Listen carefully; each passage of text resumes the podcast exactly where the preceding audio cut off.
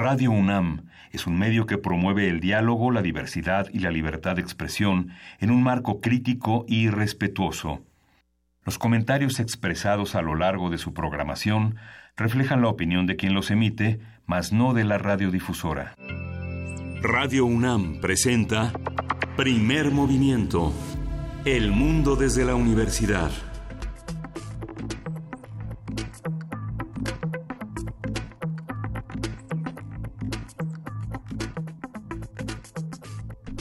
Hola, buenos días. Hoy es jueves 15 de, 15 de noviembre de este 2018. Son las 6, son las 7.05 de la mañana en esta Ciudad de México. no tan fría como esperábamos, Luisa Pero como quisiéramos que fuera 15 de febrero, ¿verdad, Miguel Ángel Muy buenos días, saludamos a todos los que hacen comunidad con nosotros y por supuesto le mandamos un abrazo a nuestra jefa de información, Juana Inés de ESA, que el día de hoy no está con nosotros, como les decíamos desde el día de ayer, pero va a regresar el próximo lunes, así que no se preocupen, están bien acompañados aquí por este y por todo este equipo de producción de Radio UNAMI de Primer Movimiento, que tiene muchas cosas que contarles. Creo que hoy e, es un día, sí, por supuesto, cerramos esta transmisión el día de ayer, Miguel Ángel, sin saber todavía del fallecimiento de, Fernando del Paso. Sí, es, un, es una pérdida que está en prácticamente toda la prensa latinoamericana y la prensa europea. Las tres novelas fundamentales que escribió Del Paso sí marcaron de una manera definitiva la segunda mitad del siglo XX. En 1966 publicó, eh, publicó José Trigo, una novela que publicó siglo XXI, una, una, una visión sobre una estructura eh, prehispánica en agua, sobre el tiempo y sobre la inmortalidad y el tiempo cíclico que, que condensaba el movimiento ferrocarrilero de una manera extraordinaria. Ese mismo año tuvo el premio Villaurrutia y cada 10 años publicó una novela. Cada 10 años. Cada 10 años. En el, o 10 y medio eh, eh, apareció Palinuro de México. Es una suerte de elección para todos los escritores que de pronto tenemos eh, ganas de publicar todo el tiempo, a todas horas. ¿Por qué no un poco de paciencia? Yo creo que Fernando del Paso para muchos de nosotros es el escritor eh, pues el mero mero, ¿no? El papá. Pero no solamente por, eh, por la calidad literaria, que bueno, es impresionante, ya estaremos hablando de ella todo el programa. Él como personaje en sí mismo, eh, que le quitó toda solemnidad al mundo de la literatura, que llegaba con estos trajes fabulosos, que además le entró a todos los géneros, que tenía una generosidad con todos los autores jóvenes, adultos, eh, los más leídos, los menos leídos. Creo que es el autor más generoso y cariñoso por excelencia y, y bueno, pues el mundo de las letras y, en general el, de los lectores está de luto el día de hoy. Sí, pasó tanto tiempo fuera de México, pero nunca se perdió la presencia de Del Paso, siempre estuvo presente porque la impronta de su narrativa este, dejó una huella eh, enorme en las generaciones precedentes. Se, habla, se habla de Fuentes, se habla de la presencia de Reyes. Eh, por supuesto de Octavio Paz, pero la presencia tan discreta de, del paso con novelas tan poderosas fue muy impresionante. Hoy justamente que conmemoramos eh, el movimiento del 68 en la Universidad, Palinuro resulta una muestra, eh, una muestra fundamental, enorme, de un estudiante de medicina que, que elabora toda una serie de genealogías sobre las posibilidades que tiene su vida emocional, su vida intelectual y que sigue vigente, ¿no? Digamos el tema de la de la vocación, de lo que se estudia y de lo que se deja de estudiar, de lo interrumpido y de lo continuo es una es un viaje asombroso, es una novela para jóvenes. ¿no? Y, pensar en, en, lo que dicen actualmente los, los autores y los lectores sobre, sobre un autor como este, que decirles que este es un luto lleno de colores, no es un luto tradicional, creo que eh, pareciera una fiesta de las letras pensar que Fernando del Paso será inmortal por siempre entre nosotros con todas sus palabras. Eh, por ejemplo, buscando algunas de las opiniones, Martín Solares decía algo bellísimo, dijo algo bellísimo, decía, solo escribió cuatro novelas en sus 83 años de vida, pero es como si hubiera creado cuatro catedrales. bellísimo. Y dice, cada uno es un logro monumental en el uso del lenguaje, de la imaginación, de la poesía y de la historia. Ay, se me hace, hasta me da como... Otra, otro texto muy interesante, ya lo compartimos en redes, a ver en un, en un momento más. Tres preguntas a Del Paso por Antonio Ortuño. Lo publicó en El País la tarde de ayer. Es un texto tan cariñoso de cómo Antonio Ortuño se acerca a, Fernando Del Paso y cómo acercarse a él no solo era una experiencia de, tengo que leer todos sus libros ahora, sino de, gozar la lectura, que, que, él nos invitaba a disfrutar nuestra historia, la lectura, el acto de leer por sí mismo, Miguel Ángel. Sí, sí, justamente. Y en algún momento hablamos con Alfredo Ávila, que va a estar hoy con nosotros, sobre la pertinencia de la novela y de la historia. Y, justamente Noticias del Imperio es otro, otro monumento extraordinario. Construir el monólogo, el monólogo de Carlota, esa loca de la casa, como decía Malabranche con la que, con la cita que entra este, la novela de Noticias del Imperio es extraordinario porque justamente no hay un testimonio de esa de esas disociaciones, asociaciones permanentes que dibujan un México que después fue ya retomado tal vez en esta enorme novela de de este de, de, Parra, de Eduardo Antonio Parra sobre Juárez que también no, no, no puede evitar ese legado del paso como, le, como del paso tampoco puede evitar el legado de este gran historiador que alemán que cruzó México de norte a sur que fue Ralph Roeder que quedó aquí, ¿no? Con este Juárez y su México que del paso enriqueció y le dio vida y inmortalidad a esa indagación sobre Juárez y ese mundo. Vamos a estar compartiendo a lo largo del programa distintos audios, distintos fragmentos de la voz de Fernando del Paso, de la voz de sus propios lectores, de, distintos autores que lo han reinterpretado una y otra vez. Y será un gozo para nosotros tener la oportunidad de compartirlo. Por supuesto que abrazamos a la familia, a los que del otro lado eh, sientan luto, tristeza, eh, orfandad. Creo que muchos sentimos orfandad literaria porque cada día nos quedamos eh, con un héroe menos, pero ganamos más, ganaremos muchos, muchos lectores y eso es importante. Y ahora que conmemoramos el centenario de Juan José Arreola, la, la, la, gran entrevista, la larga entrevista, eh, este, contaba del paso que eh, parte lo hizo en digital y parte en cassette, una larga entrevista con Arreola, que, que duró más de 20 horas, que fueron... Más de 20 horas. Aunque el libro es, un libro apretado, conciso, en el que del paso le da otra vez ese río, ese río caudaloso a la voz de Arriola en su propia caudalidad, si se, si, si vale el adjetivo para hablar de esta prosa este que no se detiene del paso sobre Arreola. Es, libro sobre Arreola. por ejemplo, tenemos más comentarios de, distintos autores. Alberto Chimal eh, también escribe sobre lo que piensa de, Fernando del Paz, en este caso en Palinuro de México. Él dice, ¿qué hicimos con esa ambición? Es otro cantar. Pero muchos aprendimos que se podía aspirar a crear libros totales, que es lo que, lo que para mí también nos deja Fernando del Paso, capaces de contener mundos enteros con, con sus hechos espectaculares, eh, sí, por supuesto, pero también con personajes y con personas y emociones comunes. Eh, hay una, una, serie de opiniones y nos encantaría, por supuesto, saber qué opinan los que hacen comunidad con nosotros. ¿Cuál fue el primer libro que leyeron de Fernando del Paso? Si es que ya lo leyeron, si no lo han leído, no se preocupen, este es el momento ideal para hacerlo y lo harán con un placer. Qué, qué fortuna a lo mejor no haber leído a Fernando del Paso, para que sea la primera vez que lo leas y te asombres con, sí. tanto placer. Fíjate que un día le pregunté a del Paso si él estaba de acuerdo en esta idea de que si había hecho una novela total y me dijo, no, mejor piense que es una novela río, piense que se pone a la orilla de esta novela y ve pasar muchas cosas y que continuarán otras novelas Río, este, en una corriente que esperemos que no se agote. Tú conociste a Fernando del Paso en distintas, en, distintas ocasiones. ¿Cómo fueron estos encuentros, Miguel? Pues del Paso siempre fue un hombre muy sencillo, este, siempre acompañado de Socorro, su, su, su, esposa, eran una pareja inseparable, como hacen inseparables las distancias del propio país cuando una, una pareja este, se separa del propio entorno criaron a sus cuatro hijos juntos.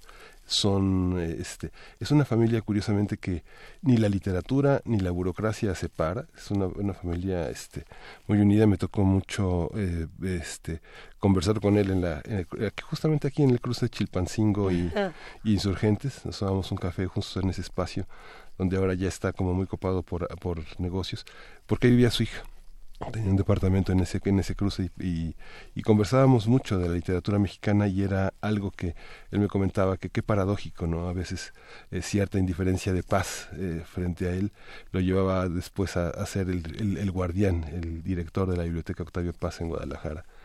Es una, una vida llena de paradojas porque finalmente Fuentes con su incansable ambición por ser el escritor mexicano finalmente había no hay un solo escritor mexicano, hay muchos escritores mexicanos y uno de ellos y más potente, de las voces más potentes es la de Del Paso. Eh, un hombre de radio. Un hombre de mucha radio. Por aquí nos escribe Diogenito, abrazote Diogenito, dice, para conocer a Del Paso como persona, sus discursos para recibir eh, los distintos premios, ¿no? Que él dice, eh, José Emilio Pacheco y Cervantes son ideales, enorme y generoso, sí, sin duda. se me hace que vamos a tener muchísimos audios a lo largo de la mañana. ¿Qué les parece si empezamos con sonetos de la rosa enamorada de sí misma? Que además lo queríamos compartir en poesía necesaria. ¿Qué será? ¿Podemos cambiarlo para, eh, para dejarlo en poesía necesaria o, nosotros mismos Fíjate que Adriana Cortés nos recordaba, ella está en difusión de la UNAM, de literatura de la UNAM, y nos recordaba que justamente en Descarga Cultura y en Voz Viva de México hay, un, hay un CD enorme donde se leen fragmentos de las novelas y de los sonetos y en Descarga Cultura justamente a propósito de esto se puso al alcance de todo el público los fragmentos de lectura del Paso. Eh, yo estaba pensando ayer, eh, ¿cuál fue el primer libro de del Paso que leí? Me puse a buscar y a buscar. Y decía, bueno, seguramente las novelas. Y no, eh, resulta que cuando era más chiquilla, y no tan chiquilla, ah. me tocó leer Paleta de 10 colores, creo que se llama, que es un ah. libro ilustrado, bueno, es que no quiero decir coloreado, pero creo que así decía, coloreado por Vicente Rojo y es un libro hermosísimo para niños. Para los que piensen que Fernando del Paso no, quizá no le entraba a esta, a esta otra parte de la literatura, sí lo hacía y lo hacía de una manera maravillosa. Tiene una serie de publicaciones para niños que si le damos eh, para mañana, por ejemplo, para el radioteatro sorpresa, podríamos llegar ahí. Creo que eh, paleta de 10 colores está en me iba a decir que en el Fondo de Cultura Económica, pero no no quiero no quiero aventurarme más porque es un libro que a mí me tocó, si no me equivoco, en los años 90. Eh, un, un, libro bellísimo. Si alguien por ahí de los que hace comunidad con nosotros tiene este libro, le suplicamos nos mande algunas de las imágenes porque justamente hablaba de los colores en, en, pequeños poemas, es una verdadera, verdadera delicia. Pero bueno, vamos a estar compartiendo más opiniones, más audios. ¿Qué piensan de, de, esto, de este hueco que nos deja Fernando del Paso? ¿Con qué nos vamos a quedar? ¿Qué vamos a leer? ¿Qué recomendaciones literarias nos dicen, nos dejan para estos días? Está en Sidcli, este, Luisa. Sidcli. Sidcli, 24 páginas, ilustrado por eh, Vicente Rojo y redactado por Elisa Castellanos y la autoría de Fernando del Paso. No, bueno, una verdadera belleza. Y bueno, también recordar a las 7 de la mañana con 17 minutos que nos están escuchando desde Chihuahua. Y a todos los amigos de Chihuahua les queremos mandar un gran abrazo, por supuesto que sí. Les mandamos todo el cariño. Les recordamos también que le entren a la literatura de Fernando del Paso, ya que estamos dedicándole entero el programa a este autor, a esta piedra angular de la literatura mexicana. Antes del audio, que ya lo íbamos a compartir, se nos fue contarles un poco de qué va a pasar el día de hoy en primer movimiento. ¿Con qué vamos a empezar, querido Miguel Vamos a arrancar, como hoy es el Día Internacional del Filósofo y vamos a hablar de cómo se hace la filosofía con el maestro Carlos Alberto Vargas Pacheco, él es profesor del Colegio de Filosofía de la Facultad de Filosofía y Letras de la UNAM y ha publicado diversos artículos en revistas especializadas, eh, ha sido un participante en distintos coloquios, por supuesto, y bueno, sus áreas de especialización son la filosofía de la educación y la metafísica. A petición de los que hacen comunidad con nosotros, Alfredo Ávila, investigador de investigaciones Históricas de la UNAM y presidente del Comité Mexicano de Ciencias Históricas, va a estar hablando en su sección Historia de México sobre los orígenes de la banca, el crédito en la época colonial. Vamos a ver qué tal se pone este tema, interesantísimo sin duda. Vamos a hablar en la nota nacional de la presentación el día de ayer del plan de seguridad de Andrés Manuel López Obrador en el que pidió confianza es una solicitud a la sociedad mexicana. Pidió confianza hablando de algo que a todos nos da eh, mucha, mucho resquemor. Este, esa es la palabra.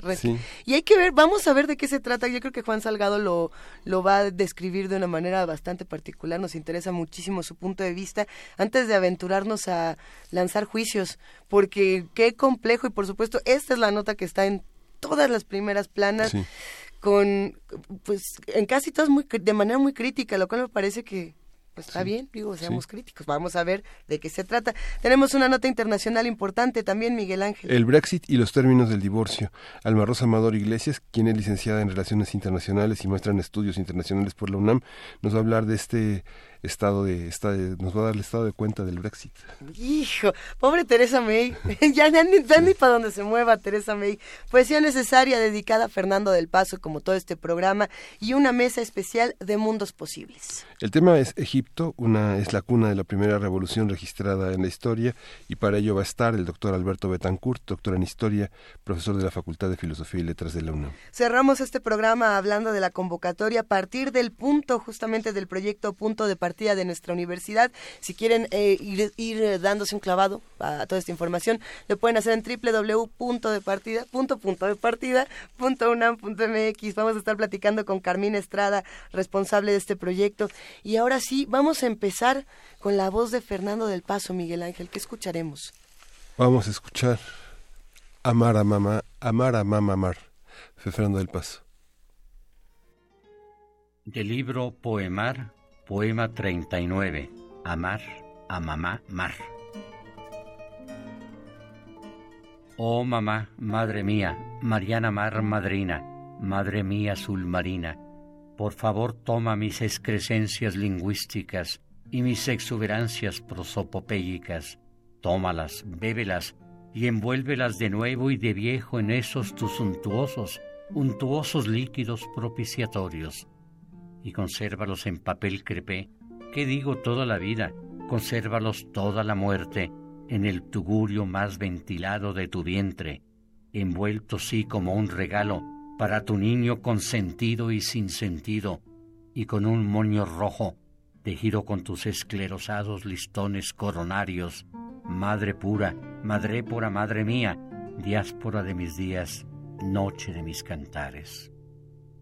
Madre, fui tu Jonás por nueve meses, por nueve veces treinta sufrí, nadé en mi espera, dentro de la oscura pera de tu matriz, perita en dulce, que al correr, volar de los días, se volvió una calabaza de Halloween, iluminada por mi vela verga en vela, Allí mi primera eyaculación prenatal te tapizó de nebulosas y faroles, de escupitajos siderales, de espermáticas y lácteas aerovías que titilaban en la velada diuturnidad de tu cienósfera. Oh madre mar marina, madre mía marítima.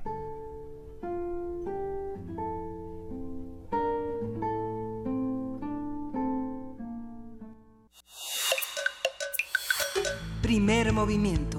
Hacemos comunidad. Jueves de autoayuda. De acuerdo con la Organización de las Naciones Unidas para la Educación, la Ciencia y la Cultura, la UNESCO, el 15 de noviembre se conmemora el Día Internacional de la Filosofía, definida por la propia UNESCO como el estudio de la naturaleza de la realidad y la existencia, de lo que es posible conocer y del comportamiento correcto e incorrecto. Filosofía quiere decir amor a la sabiduría, lo que sugiere que el origen de esta disciplina nace de la capacidad de asombro del ser humano, de la, de la, del asombro natural de sí mismo, del mundo que lo rodea, resultando de ello la reflexión y el poner en cuestión lo que parece establecido. Desde sus orígenes, la filosofía ha intentado, a través de la crítica y la reflexión, esclarecer conceptos y sentar bases para el pensamiento de distintos campos.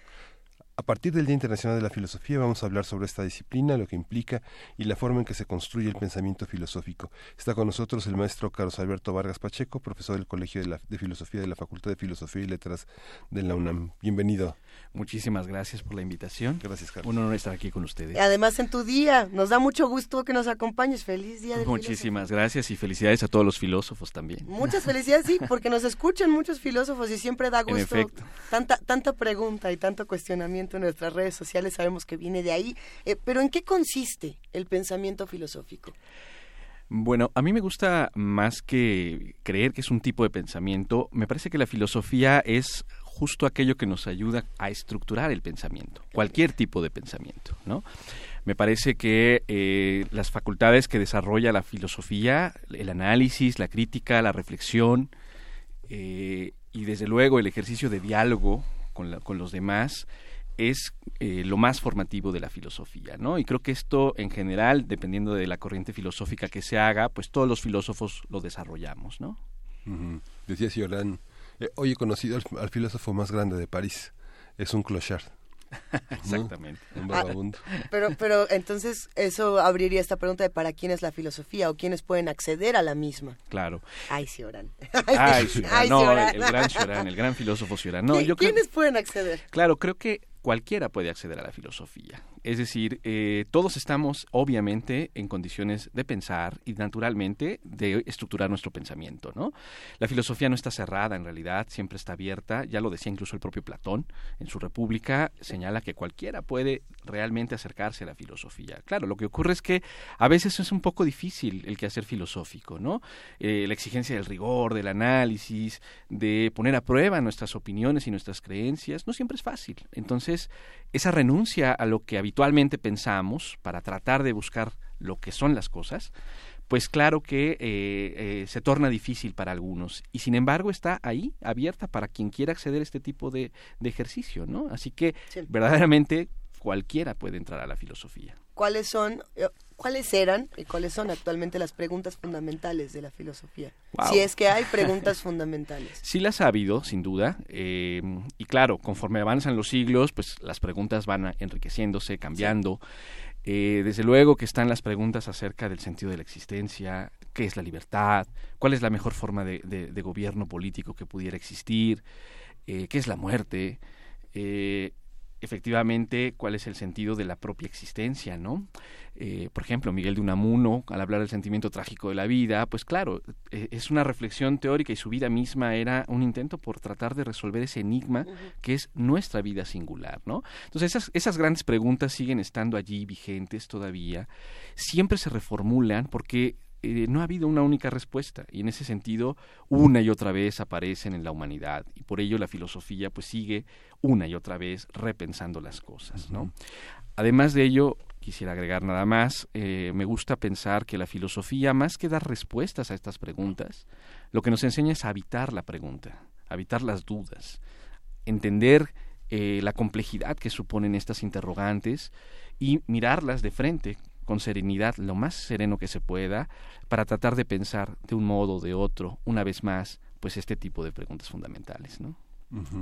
¿Qué preguntas eh, tiene que hacerse el filósofo que el político no se hace, que el médico no se hace, que el abogado no se hace, digamos que alguien cuando se habla de una cuarta transformación, cuando se habla de curar, cuando se habla de este tipo de grandes cosas, este, ¿qué preguntas había que colocarles eh, que, que desde su propio ámbito no, no, se, no se prefiguran, porque hay una, digamos, una teleología, que es algo que poner a fines, poner a una, hacia una meta algo, este, impide pensar de una manera más amplia. ¿Qué preguntas haríamos para el México de hoy? Bueno, em, me parece que, por ejemplo, en términos de la política, siempre, eh, siempre rondaría la pregunta acerca de si de verdad es correcta la em, dinámica, el conjunto de em, procesos que quiero llevar a cabo, si de verdad son correctos. ¿Qué quiero decir con que sean correctos? ¿De veras estoy atendiendo al bien común, por ejemplo? de verdad estamos apostando por em, que esta transformación efectivamente sea en beneficio de todos. ¿Y qué significa que sea en beneficio de todos? ¿no? Ese tipo de preguntas fundamentales que a veces parecen muy rápidas, muy inmediatas, sin embargo hay que detenerse a meditarlas a fondo. Y creo que eh, en este sentido los filósofos justo cuestionan todo el tiempo a la política, concretamente en nuestro contexto, ¿no? Acerca de si sus discursos verdaderamente entrañan verdad, eh, valga la redundancia, si realmente eh, están tratando de atender al bien común, si de verdad quieren no solamente ver por sus propios intereses, o en el mejor de los casos, si es que persiguen intereses propios, que ellos por lo menos sean compatibles con el bien común hacia la mayoría. Me parece que preguntarnos acerca de las intenciones políticas éticas, eh, desde luego sociales, acerca de, las acciones que están llevando eh, los gobernantes, ¿no? Son auténticamente una transformación. Entonces, esa pregunta, claro que el político nos va a decir, por supuesto que lo es. Pero entonces, como filósofos, podemos preguntar, bueno, pero dinos por qué sí lo es, por qué efectivamente lo que propones es la auténtica transformación. Y cada respuesta que nos otorguen hace que los filósofos volvamos a preguntarles, ¿en verdad es esto? ¿En verdad estas son tus intenciones? ¿En verdad estas razones son las que justifican tus acciones? Y todo el tiempo en ese, en ese continuo increpar, en ese buscar eh, esto, explicaciones, razones de fondo, perseguir las auténticas intenciones en todo caso, ¿no? Y al hacer la pregunta, forzar un poco, ayudar al, al, al otro a que reflexione, eso sería lo deseable, eh, en torno a las razones que justifican, pues obviamente, sus propuestas. ¿no? Pero a ver, filosofar en tiempos de Twitter eh, cada vez se vuelve más, más complejo. Y, cuando decimos tiempos de Twitter nos referimos, por supuesto, a la urgencia que hay por encontrar la verdad absoluta de todas las cosas en 140 caracteres ya, ayer, antier, y el primero que lo tuitee ganó, o el primero que lo ponga en Facebook. Eh, ya, todas estas preguntas de pronto tienen demasiada urgencia. Sí, claro. Tenemos urgencia todo el tiempo. ¿Cómo se relaciona la filosofía con la urgencia y con, con la inmediatez y con eh, todos estos de pronto dispositivos que nos obligan todo el tiempo no a pensar, sino a, a escupir las cosas. Bueno, me parece que la filosofía, incluso en las redes sociales, ha tenido una presencia muy interesante. O sea, las redes sociales han abierto la posibilidad de que cualquiera efectivamente emita su opinión. Y dado que la filosofía justamente dialoga con las opiniones, tratando de buscar razones, eh, pues me parece que con, base en ello las redes sociales ayudan a que se estimule el diálogo. Desde luego que hay urgencia, pero la filosofía trata, y lo ha tratado durante muchos siglos, eh, de mantener la calma, el sosiego. Eh, algo así como decir, a ver, espérame tantito, déjame, déjame pensar. Y aunque sea muy urgente, precisamente porque es urgente necesito pensar. ¿Sí? Eh, algo así como decir despacio pero sin pausa, sin duda y en esta continuidad del pensamiento, aunque no sea lo más urgente y lo más inmediato, la filosofía trata de darle respuesta a estas eh, inquietudes que salen todo el tiempo en 140 caracteres o en más caracteres si usas Facebook, por ejemplo, o en una imagen si usas Instagram, ¿no? Pero la filosofía, aprovechando esto, claro, trata una y otra vez de pensar con calma a pesar de la, del apremio del tiempo. Creo que en ese sentido la filosofía en el presente, que siempre nos urge, que siempre todo es para antier, la filosofía sigue siendo la resistencia porque se piense con calma. Porque si no pensamos con calma, pues claro, resolvemos inmediatamente la cosa, pero es tan inmediato que solo se resuelve hoy.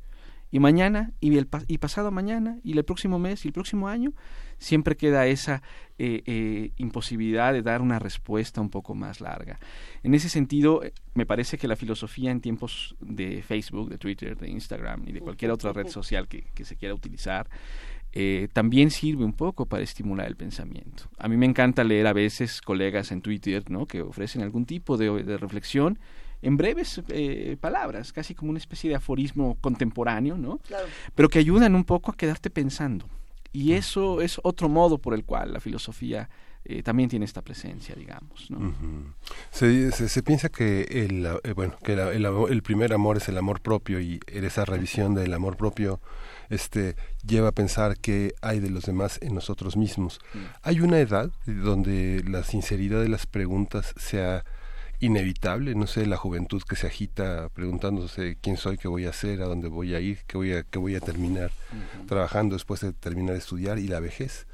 Este, me voy a quedar solo, quién está conmigo, este, para qué he vivido, no, no sé. ¿Hay alguna edad? ¿Hay alguna pero la infancia, esa mano que yo pensaba que era mi mano, no es mi mano, es la de mi mamá, ¿quién soy yo y por qué estoy aquí? Sí, exacto. Es que cuántas preguntas distintas. ¿Cómo, es, ¿cómo es la edad?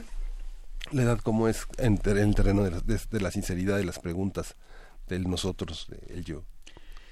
Wow, una gran pregunta, una pregunta muy filosófica, por cierto. Em, Epicuro decía, por ejemplo, que nadie, ni en su juventud ni en su vejez, se prive de filosofar. ¿no? Em, Giovanni Pico de la Mirándola pensaba que en la juventud era ya bastante factible eh, desarrollar pensamiento filosófico riguroso. Platón creía que la filosofía de lleno se alcanza ya en la madurez, más o menos por ahí de los 60, 65 años, y lo anterior pues es una especie de propedéutica para poder filosofar plenamente. Lo que quiero señalar es que desde luego que muchos filósofos han, variado en términos de eh, factor de la edad, pero creo que eh, el, el inicio de la filosofía, que es el asombro y el preguntarse, comenzar a indagar las razones de algo, eso ocurre en cualquier momento, en efecto, el niño, ¿no? Que de pronto eh, quizás se queda viendo el cielo, el pasto, o incluso la televisión y se pregunta, oye, ¿por qué será eso así? ¿No? Y va y pregunta. Bueno, y hay una pequeña ya eh, eh, incitación hacia la filosofía, a querer pensar y a querer reflexionar sobre las cosas. En la adolescencia también, cuando te ves en la, en la urgencia, otra vez la urgencia, ¿no? De decidir tu carrera, de decidir qué voy a hacer con mi futuro, etcétera. Bueno, ahí hay otro germen del, del oficio filosófico. Y a lo largo de la vida, en la edad adulta, en, lo que hoy llamamos eh, adultez contemporánea también, hay esta reflexión, la, la exactamente, ¿no? Eh, y por supuesto que ya cuando uno eh, es bastante más grande, ¿no? Se pregunta si todo lo que hizo tuvo sentido, qué sigue después, ahora qué hacer. Es decir, en todo momento nos asalta la duda. La duda es una condición humana. Y en este sentido la edad solo es un número eh, que sirve de pretexto para pensar desde un determinado horizonte ciertas cosas. A veces una misma duda nos puede asaltar en diversos momentos de la vida, pero la respuesta y la reflexión que hagamos sobre ella variará precisamente por la edad en la que nos encontramos. De tal manera que eh, la filosofía más bien estimula que se haga la reflexión crítica sobre, sobre lo que nos asalta todo el tiempo. En esa medida, eh, a mi parecer, no se trata de que una edad sea más pertinente que otra para empezar a filosofar. Lo que es verdad es que el oficio filosófico, contemporáneamente incluso, pues obviamente ya resulta eh, de una determinada preparación, una formación un poco más especializada. Eh, y claro, para ello, bueno, pues se requiere tener un determinado bagaje el niño se puede preguntar cosas que se preguntan los filósofos, pero claro, no necesariamente, de hecho no tienen normalmente, salvo que sean unos genicillos, ¿verdad? Eh, el bagaje eh, que nos ofrece la tradición filosófica para abordar de lleno filosóficamente su pregunta. Pero la pregunta que se formula y, y la intención por quererla responder, eso es algo muy filosófico también. Y en esa medida, por eso decía, ya está de alguna manera adentrándose en la filosofía conforme uno crece y si así se, acerca a los autores de la tradición filosófica, si los lee, si los discute, si está en desacuerdo, entonces claro, se va nutriendo y su manera de responder pues es un poco más eh, eh, eh, digamos, en diálogo con la propia tradición de la filosofía. Pero eso es solo una cuestión circunstancial. En realidad, el asalto, por la, el asalto de la duda es en cualquier momento y no hay una edad en concreto, ni particular, ni, ni especialmente destacable como para decir, ah, claro, a partir de los eh, 37 años ya puedes efectivamente filosofar. No, en realidad es un dato eh, eh, un poco aledaño e influye desde luego como horizonte de la reflexión, pero no como lo determinante para la reflexión. Cuando, cuando empezamos a, conversar sobre el futuro de esta conversación hace unos días, eh, yo, me quedé pensando en este momento que seguramente le ha pasado a muchos de los que hace comunidad con nosotros cuando estás con todos tus amigos preparatorianos y están todos decidiendo qué quieren hacer de, sus vidas. Tremendo. No, que yo quiero ser biólogo y, cada quien... Y cada quien empieza a armar su propio paquete, pues, su propio kit de supervivencia, porque en el mundo pues es, es eso, ¿no? Claro. Y de pronto me quedé pensando, ¿cuál es el kit de supervivencia de un filósofo? ¿Qué necesita un filósofo? No solamente cuando está empezando, cuando de pronto dice, pues sí me quiero dedicar a esto. ¿Y, qué es dedicarse a ser filósofo? Esa es la otra de las preguntas que además a, muchos eh, papás, mamás, tíos, tías, etcétera, les serviría bien la respuesta para que dejen de decir de pronto, eh, eh, si estudias filosofía, el, lugar común, más común de todo, ¿no? Te vas a morir de hambre. que no, por ahí. ¿Cuál es este kit? ¿Qué necesita un filósofo? ¿Qué come? ¿Qué hace? Bueno, esa es otra gran pregunta filosófica también. Ah. bueno, em, claro, desde luego que eh, en la experiencia que yo llevo como filósofo y, dedicándome profesionalmente a la filosofía, francamente nunca he conocido a un filósofo muerto de hambre, ¿no? Incluso hago la broma, bueno, si acaso son los que se dedican al, cultivo de la filosofía cínica antigua, que deliberadamente renuncian a todo, y bueno, tal vez ellos, pero incluso eso sería una decisión, en todo caso. Bien, exacto, ¿no? el lugar común cuando, cuando el adolescente que tiene cierta cosquilla por estudiar filosofía, ¿no? Se arma de valor y va con sus padres y le dice, mamá, papá o quien sea, ¿no? Eh, voy a estudiar filosofía, siempre hago la broma, ¿no? Seguramente en casa dicen, no puede ser, ¿en qué fallé? ¿no? Eh, y claro, ¿no? Eh, es complejo porque nuestro mundo, eh, pues exige como profesiones muy particulares, ¿no? Y estimula, pues que se persigue el éxito, el logro empresarial, el logro económico, en fin, todo ese tipo de cosas, ¿no? Entonces, claro, cuando uno dice voy a estudiar filosofía, pues como que no queda muy claro, ¿no? ¿Qué, qué, qué hacemos los filósofos? Bueno, los filósofos, digamos, de manera ya más profesional, ¿no? Los que cursan una carrera en filosofía, eh, desembocan principalmente en dos áreas, ¿no? En la investigación y la docencia. Ahora, la investigación es sumamente interesante. Básicamente lo que hacemos como, como, como, filósofos que investigamos es adentrarnos en diversos campos del conocimiento y desde el bagaje que la tradición filosófica nos ofrece, eh, indagar, cuestionar, dialogar, reflexionar, eh, justamente un montón de saberes que hay. Por ejemplo, quien se dedica a filosofía política, pues evidentemente entra en diálogo con politólogos, con sociólogos, incluso con antropólogos, ¿no? Y eh, a partir de las discusiones teóricas que hay en el campo respectivo, pues los filósofos eh, indagan, inquieren cuáles son las, eh, los fundamentos de las ideas que se están postulando, rastrean los orígenes de ciertos conceptos, postulan problemáticas que se derivan de las, de las afirmaciones de ese campo de estudio, ¿no? Y así como se hace, por ejemplo, en filosofía política, así también se hace en filosofía de la ciencia, por ejemplo, ¿no? Se postula, qué sé yo, en astrofísica, que ahora, de hecho esta es una noticia que leí hace muy poco, hay hoyos negros, ¿no? Que invierten el espacio y el tiempo. Bueno, los filósofos un poco empiezan a discutir, bueno, a ver, a ver, pero ¿qué entienden ustedes científicos por espacio-tiempo? ¿En qué sentido? ¿Por qué razón creen que esto es la única manera en la que se puede entender? Eh, entran en este tipo de discusiones, lo cual quiere decir que exige la filosofía, obviamente, una formación en la tradición filosófica eh, desde la Grecia antigua, incluso más atrás, al presente, para tener todo este eh, bagaje teórico pero también exige la apertura para poder nutrirse de otros saberes y en ese sentido intervenir en diversos sectores del conocimiento. Y así como mencioné el de la ciencia y la ciencia política, también los hay que están en la religión, quienes están discutiendo eh, obviamente sobre temas eh, sociales contemporáneos, por ejemplo las discusiones de género contemporáneas, y hay filósofos y filósofas que están naturalmente dialogando, discutiendo eh, y tratando de encontrar puentes de comunicación entre las diversas posturas teóricas. En ese sentido hay un campo de trabajo muy amplio para el filósofo que se quiere especializar por allá. Y la docencia, que no es nada menor, ¿no? Para es nada. para nada, ¿no? A mí de hecho me resulta eh, sumamente fecunda la docencia y creo que en general para los colegas suele ser así. Eh, es el proceso en virtud del cual uno puede intervenir en, en, en la educación ya sea dando específicamente las asignaturas filosóficas que todavía por suerte existen en el, en el nivel medio superior, ¿no? que de hecho esto fue una lucha que hicieron los filósofos de nuestro país hace ya 10 años. Eh, y claro, a partir de allí tratar de enseñarle a las juventudes cuestiones de lógica, cuestiones de ética, una introducción general a la filosofía, eh, reflexiones sobre la estética y también sobre el pensamiento filosófico en México, que es un área que eh, también se ha cultivado mucho en nuestro país, ¿no? Tratar de rescatar nuestra tradición eh, nacional, digamos, en la filosofía.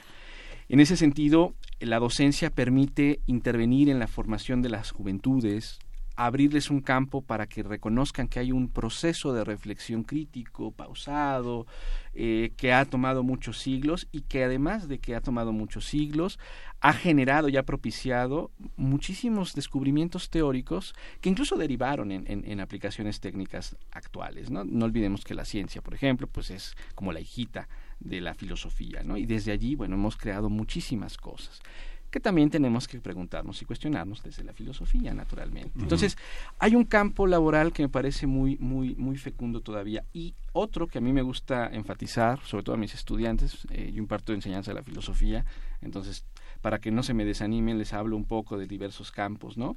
Otro de los campos que creo que, que, que se pueden desarrollar y que creo que debe fomentarse aún más es el de la divulgación de la filosofía, ¿sí? Y también el de la intervención de la filosofía en otros espacios públicos, como aquí, como en la radio. ¿no? De hecho, Radio UNAM siempre ha sido muy amable con, con, con, el Colegio de Filosofía y nos ha ayudado y hemos encontrado proyectos comunes. Pero creo que podemos hacer más cosas en televisión, en medios, en redes sociales, radio, este, en fin, tenemos un montón de cosas que podemos hacer y eh, a partir de allí pues también abrir un campo laboral muy fecundo creo yo. Entonces eh, la reflexión y la invitación a la, a la crítica eh, pienso que es algo muy muy bienvenido o debería de ser algo bienvenido. Y si se amplían los espacios para que esto se dé pues los filósofos tenemos chamba garantizada.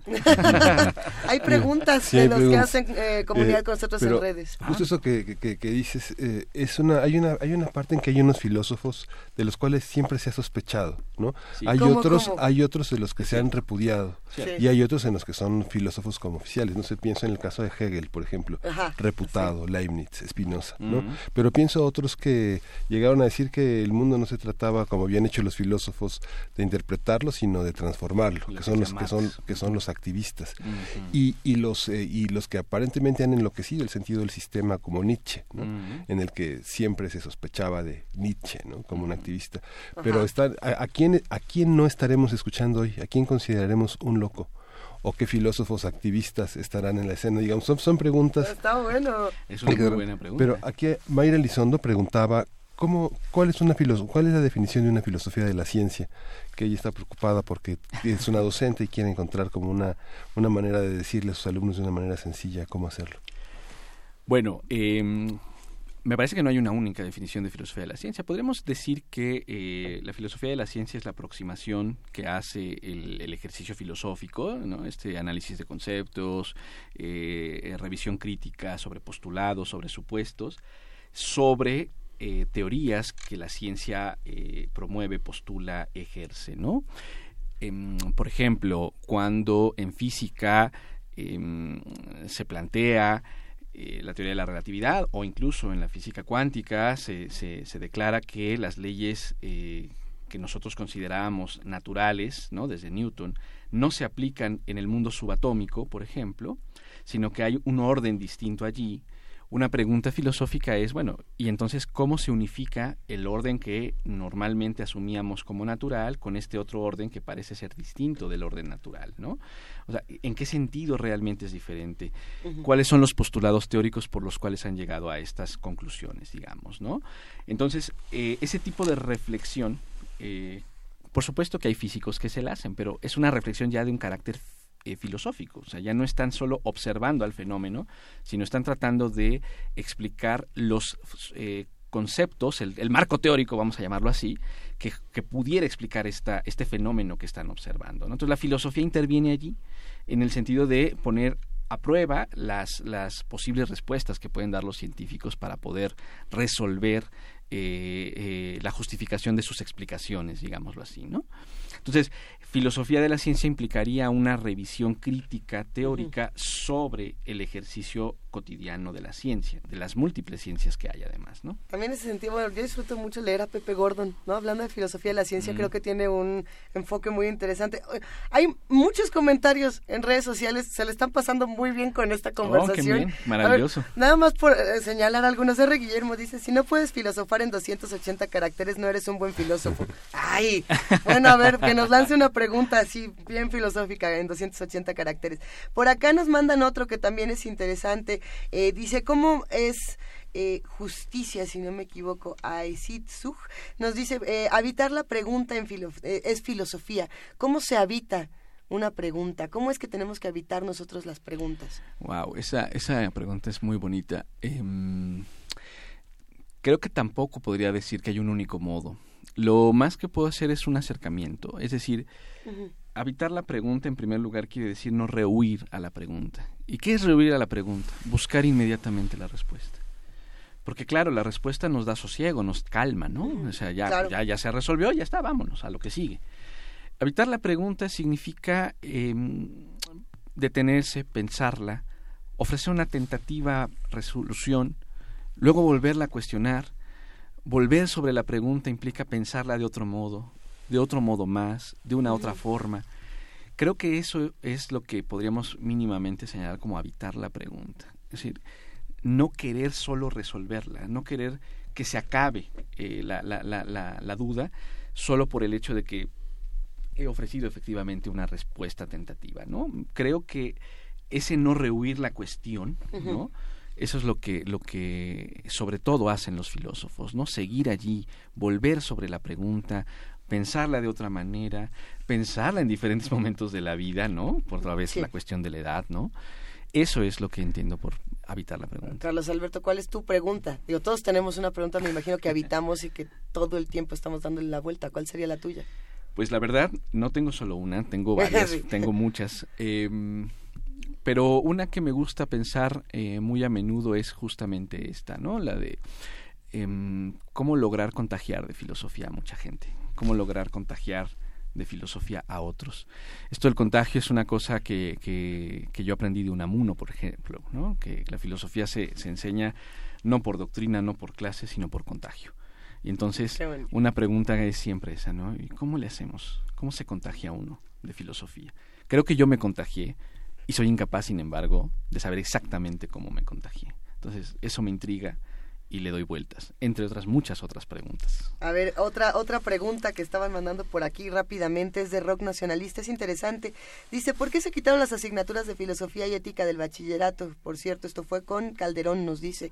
¿La filosofía es necesaria para la cuarta transformación? ¿Volverán estas asignaturas? Digo, no sabemos qué va a pasar con esa parte del programa, pero claro. ¿qué, qué opinas de que se hayan retirado o no ciertas asignaturas? Bueno, eh, sí fue una cuestión muy tensa. Hace 10 años, en efecto, en el, en el sexenio de Calderón, cuando Josefina Vázquez Mota era la secretaria de Educación Pública, se aprobó lo que se denomina modelo por competencias en el nivel medio superior. En general se aprobó para todos los niveles. En ese modelo em, se reorganizaron las asignaturas del bachillerato a nivel nacional y eh, por lo menos en el documento no aparecían explícitamente las asignaturas de filosofía, ¿no? Las que tradicionalmente se imparten, ética, lógica, historia de la filosofía o doctrinas filosóficas, estética, pensamiento filosófico mexicano. Em, precisamente porque no aparecían explícitamente en el documento, algunos bachilleratos, de hecho, decidieron cerrar esas asignaturas. En algunos otros bachilleratos se mantuvo, pero no quedaba muy claro si debían o no mantenerlas. Entonces, como había ambigüedad y la tendencia era, en todo caso, a cerrar las asignaturas, se generó un movimiento filosófico encabezado por el, maestro Gabriel Vargas Lozano, que es profesor de la, de la UAM, eh, y por eh, algunos otros colegas, incluso de la universidad, el doctor Guillermo Hurtado, el, entonces presidente de la Asociación Filosófica Mexicana, que era Raimundo Morado, el doctor Raimundo Morado, y eh, junto con Gabriel Vargas y José Alfredo Torres, otro profesor de la, de la universidad, eh, constituyeron lo que se conoce como el Observatorio Filosófico de México. A la fecha sigue vigente, sigue allí, y eh, convocaron a prácticamente todo el gremio a nivel nacional para hacer un frente en defensa de la filosofía. Gracias a ello, en ese modelo por competencias se hicieron explícitas las asignaturas filosóficas, con lo cual se ha garantizado hasta la fecha que sigan impartiéndose en el nivel medio superior. Yo creo que eh, definitivamente, no solo en la cuarta transformación, sino en la transformación que sea, tiene que haber filosofía. Y me parece que un lugar... el modelo, ¿no? Exacto. Y, y creo que eh, el lugar en el que la filosofía ha estado, que es el educativo, ahí me parece que debe persistir y no solo esto, sino debe enriquecerse, mejorarse. Eh, obviamente optimizar las didácticas con las cuales se imparte filosofía y además de ello, lo que les decía hace un momento, ganan otros espacios en la divulgación, por ejemplo. ¿no? Entonces creo que eh, eh, se ha hecho una labor importante por, por mantener el ejercicio filosófico, aunque creo que tenemos que revisar también críticamente eh, los modos en los cuales enseñamos filosofía. ¿no? Bueno, a ver, pensando en los modelos y en, las maneras en las que se enseña filosofía, esta misma conversación la tuvimos hablando de divulgación de la ciencia. Ah, Decíamos es un gran problema la falta de divulgadores accesibles que tenemos para hablar de este tipo de conocimientos, porque nos encontramos de pronto, y no estoy generalizando, digo ciertos momentos que nos encontramos con un divulgador y nos suelta 80 mil autores, tantos conceptos, no entendimos la mitad y nos dice, no lo entenderías, ponte a leer y regresa en unos seis años y se volvió inaccesible eh, la entrada a ciencia, la entrada a filosofía, distintas humanidades, etcétera.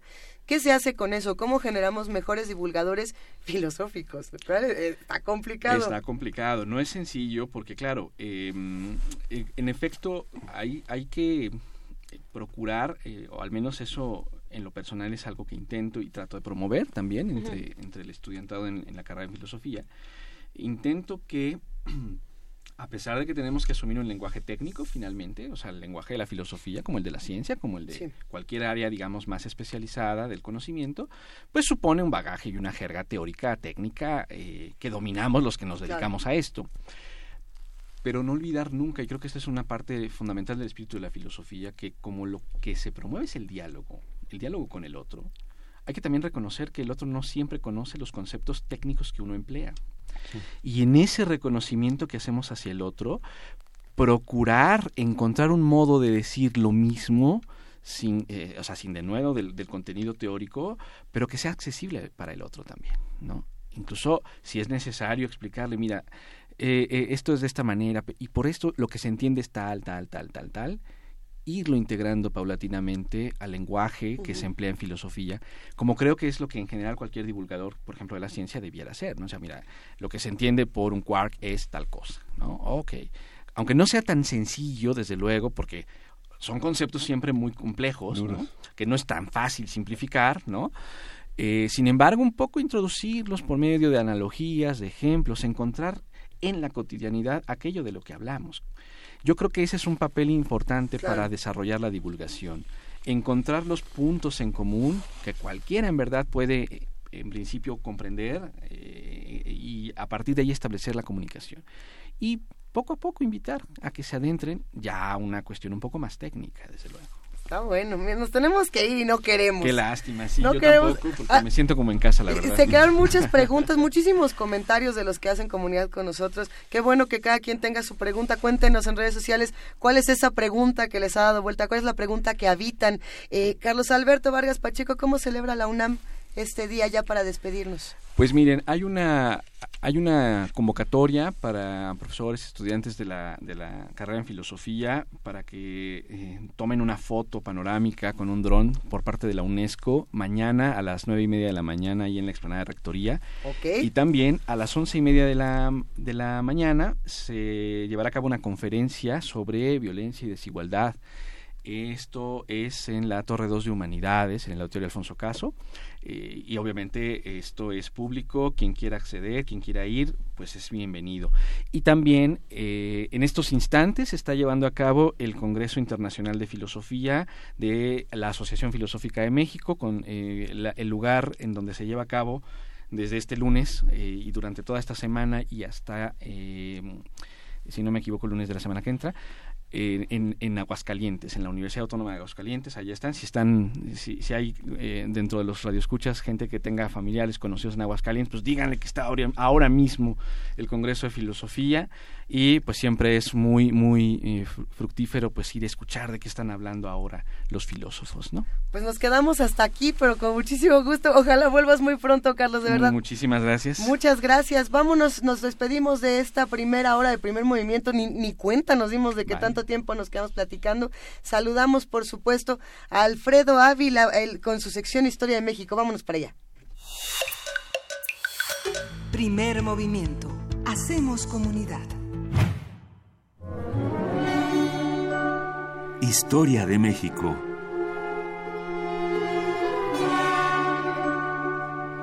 Alfredo Ávila, doctor Alfredo Ávila, buenos días, ¿cómo estás? Miguel Ángel, buenos días, ¿cómo estás? Ahora por teléfono. buenos días. Te extrañamos aquí en la cabina. Bueno, este, un día, no, se preocupes, ya regresaré. Cuéntanoslo todo. A ver, a petición popular, queridísimo Alfredo Ávila, yo creo que nos la echaremos en esta hora y en la que sigue un rato más. Eh, los orígenes de la banca, el crédito en la época colonial.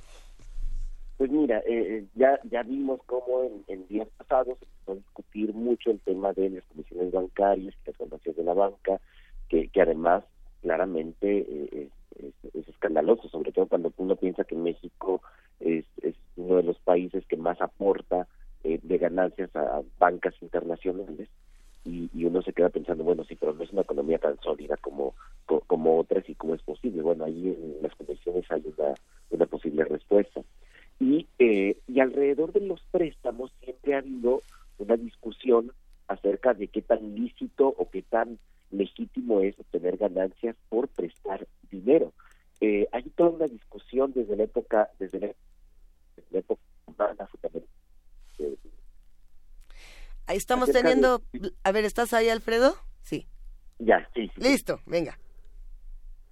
Ah, decía que siempre ha habido una discusión acerca de qué tan legítimo es obtener ganancias de cosas que no producen.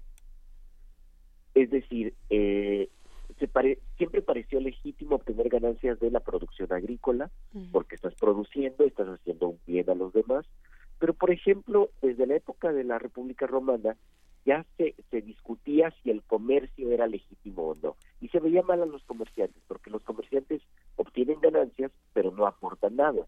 Aunque algunos pudieran pensar, bueno, si pero llevan los productos a otras personas. Si con los comerciantes había esta discusión, imaginemos con los banqueros, con los prestamistas. El prestamista hace dinero sin obtener, sin, sin generar ningún producto y además hace dinero sin tampoco trasladar un producto de un lugar a otro. Entonces parecía en la mentalidad de Cicerón sobre todo, pero también de otros pensadores romanos, que era una actividad muy poco eh, eh, aceptable, que ni siquiera era digna, y a partir de allí surge una serie de eh, prejuicios acerca de los prestamistas, y estos prejuicios se cristalizan de manera muy clara con las concepciones cristianas con las concepciones de la iglesia, eh, eh, de la primitiva iglesia cristiana y después de la iglesia católica respecto a la usura. Eh, se considera legítimo hacer préstamos cuando son necesarios, pero cobrando un interés que sea relativamente bajo, un interés que pensamiento de Santo Tomás es el, el, pensamiento justo, el, o el interés justo, la ganancia justa y no excesiva. Claro, esto siempre estuvo a discusión, qué es lo justo en un préstamo y qué no lo es. Alfredo, eh, ¿te parece si nos quedamos con esa pregunta y nos vamos a la siguiente hora? Claro que sí, sí, ya, ya eh, eh, se, me escapa que sea tan tarde ya. No, vamos a una breve pausa y regresamos contigo. Gracias, Alfredo. Venga, vámonos. Síguenos en redes sociales. Encuéntranos en Facebook como Primer Movimiento y en Twitter como arroba PMovimiento. Hagamos comunidad.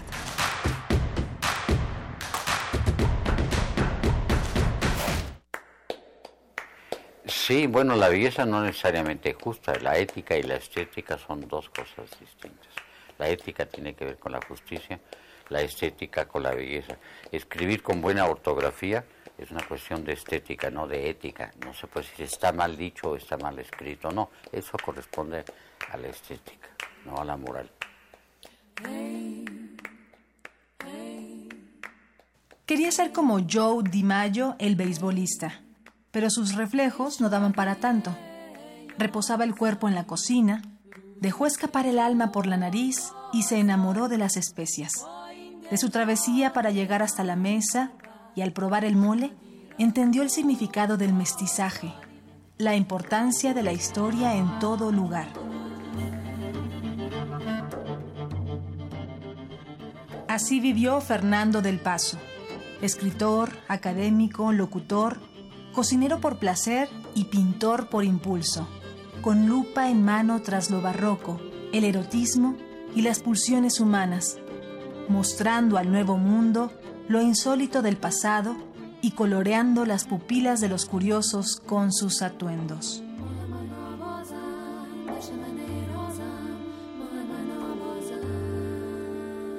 In Memoriam, Fernando del Paso, 1935-2018. Radio UNAM, Experiencia Sonora. ¿Y a ti qué te identifica como mexicana o mexicano? El sonido de una marimba. Cuando cantamos juntos. Nuestras fiestas. Los viernes de lucha libre. Como se escuche, como se vea y desde donde estés, sé parte del primer documental sobre México hecho por su gente. Muéstranos eso que te hace sentir orgulloso. Compártenos un video con el hashtag La Identidad de México. Vamos a demostrarle al mundo lo mejor de nosotros y eso que nos identifica. Tienes hasta el 7 de diciembre para participar. Consulta la convocatoria y el aviso de privacidad en INE.mx. INE. La radio puede ser un aparato que enciendes o apagas ser una plataforma cultural enteramente a tu disposición. Tú escoges. Ahora ya puedes descargar la aplicación móvil oficial de Radio UNAM en tu celular. Programación en vivo en AM y FM. acceso al podcast de nuestros programas, notificaciones de los eventos en la sala Julián Carrillo y la programación completa de Radio UNAM. Búscala como Radio UNAM Oficial desde Play Store para Android o en iTunes y App Store para iOS. Radio UNAM Oficial. Experiencia sonora de bolsillo. Hola, ¿qué tal? Hola, hola, hola, hola, hola, ¿qué tal? Hola, ¿qué tal? Soy Mardonio Caraballo, conductor de Xochicoscat. Collar de Flores, nuevo horario en octubre, 10 de la mañana. Sintonícenos, no se lo pierda. 96.1 de FM, Radio UNAM.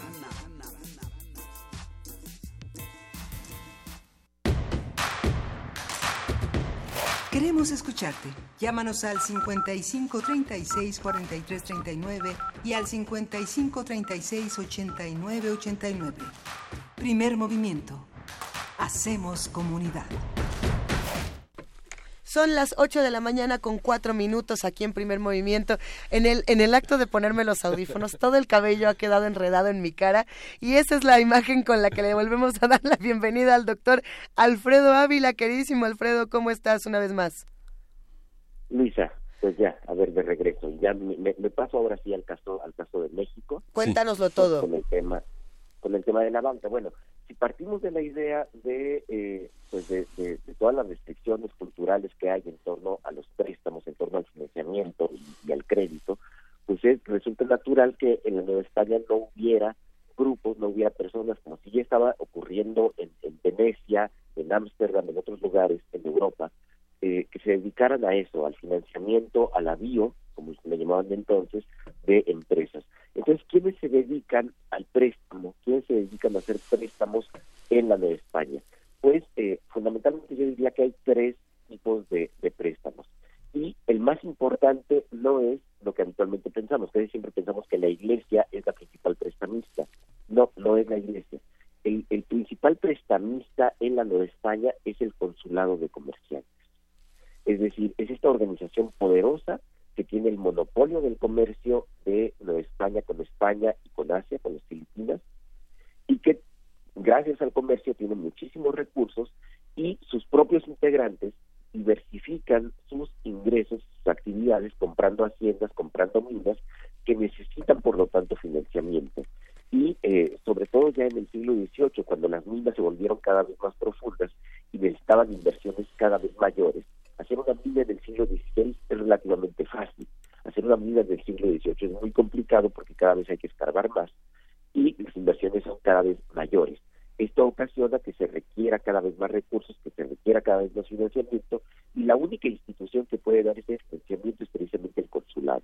Y es, eh, es una institución que puede dar el financiamiento tanto materialmente y además también puede eh, eh, dárselo a las personas adecuadas, porque son ellos mismos, son redes familiares que integran mineros, hacendados y comerciantes. Entonces, ahí hay una red eh, eh, que está vinculada por lazos de familia, que está vinculada por intereses empresariales y que funciona como prestamista para el, financiamiento de estas empresas. Pero también funciona como prestamista para el financiamiento del propio gobierno. Eh, buena parte del gobierno de Nueva España se financia gracias a estos grandes mercaderes del consulado de, la Ciudad de México. Y luego en el siglo XVIII, cuando surge el consulado de Veracruz, pues también entra a, esta dinámica de financiar.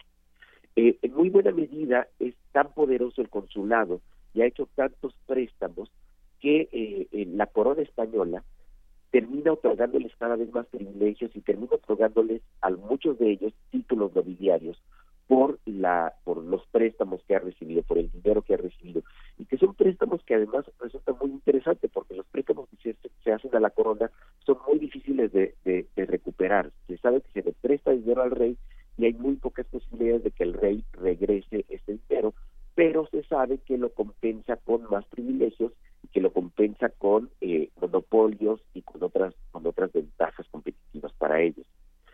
Entre paréntesis, y esto lo vi hace poco tiempo con mi estudiante, una de las primeras cosas que hacen los primeros congresos mexicanos, eh, el primer congreso mexicano de hecho, fue reconocer la deuda pública que la Nueva España tenía y asumir que esa deuda pública iba a ser deuda de México.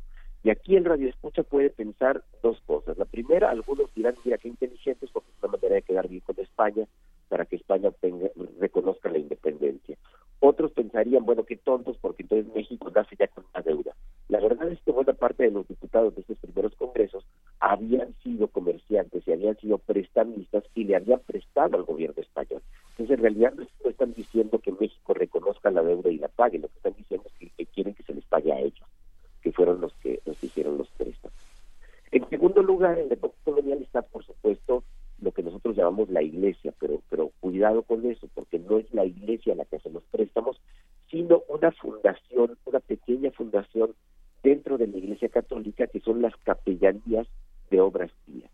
Como sabemos, eh, eh, un elemento muy importante en, la época colonial para la gente de todas las condiciones sociales es eh, la presencia, la existencia del cielo, la existencia del purgatorio, del cual ya hablamos, y entonces la gente suele dar donaciones a la iglesia, a esta fundación de capellanías y obras pías, para que las almas de sus muertos pasen tiempo en el purgatorio y vayan al cielo. Y esto se consigue con misas, se consigue con, obras caritativas y ah, se va formando entonces hay un patrimonio que la iglesia presta para obtener réditos.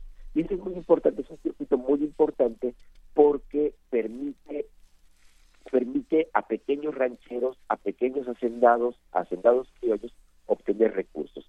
Entonces, es un, eh, es un sistema crediticio bien, bien importante, pero no es tan grande como el de los prestan a, los grandes mineros y, a la propia y a la propia corona.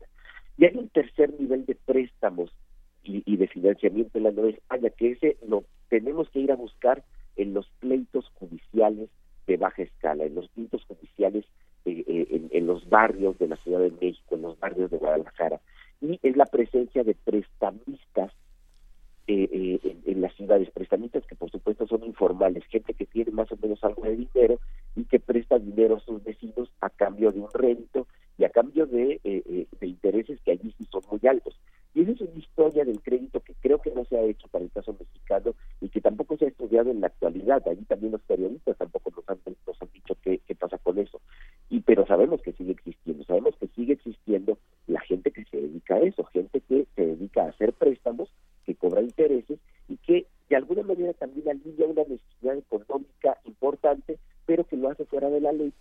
tiene todos los, requisitos eh, eh, legales para poder para poder hacerlo. Esta, esta visión que ofreces de la banca de alguna manera tiene que ver con, eh, en algún momento hablaste de esto que desde la óptica de hoy es el conflicto de intereses, que, no sé, por ejemplo, Marichal ha hablado, digamos, de este monumento eh, que constituye el Estado mexicano moderno, que es justamente el, el origen de la banca de la que, de la que estás hablando. ¿Hay una animadversión popular hacia la imagen del banquero? no se está presente. Claro, por, sí, sí, Alfredo. Por, por, por, muchas razones. Primero, por lo que mencioné al inicio de, mi intervención, este elemento cultural. El, el banquero, ¿qué gana? Eh, ¿Qué produce? ¿Por qué está obteniendo ganancias si no está produciendo nada, si no está haciendo nada, si no está dedicando un trabajo eh, eh, que nosotros creemos legítimo para obtener esas ganancias? Esta es una tradición muy, muy antigua. A comienzos del siglo XIX, Carlos María Bustamante traduce de república de, de, Cicerón. Y el propio Bustamante se hace estos cuestionamientos en la traducción que, que, está haciendo. Entonces, bueno, es, es un...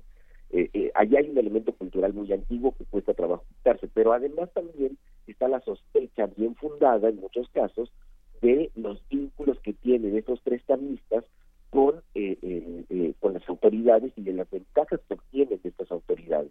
En la época colonial era muy claro y era perfectamente legal. El consulado le hace préstamos a la corona a cambio de beneficios que la corona les da. Por ejemplo, el control de impuestos eh, en ciertas zonas. El control de impuestos de Acapulco, por ejemplo, durante buena parte del siglo XVIII lo tuvo el consulado porque era una de, las concesiones que el rey le había dado a cambio de préstamos. Pero luego en el siglo XIX, y usted me permite ya hablar del siglo XIX, que es propiamente la creación de la banca, también sucede lo mismo empresarios que ven cómo sus empresas no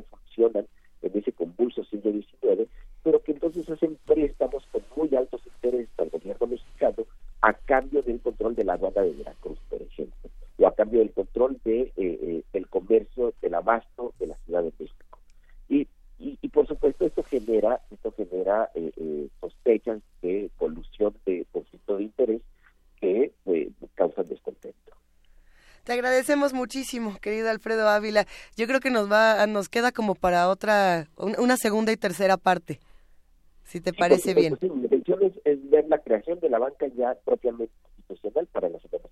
Está bueno, está muy bueno este tema. Muchísimas gracias, Alfredo. Te mandamos un gran abrazo. Gracias, hasta luego. Hasta luego. Vámonos con música, Miguel Ángel. Vamos a escuchar eh, la, de la colmena Zapata se queda. Venga. Tapacú. Son las 3 de la mañana. Dicen que pena un santito. Bajito y oigo que dicen. Camínale despacito, ay mamá. Camínale despacito. Mi sueño me dice no vayas. Mis piernas me dicen tantito. Y cuando ya me doy cuenta, caramba, me muevo poco a poquito, ay mamá. Me muevo poco a poquito.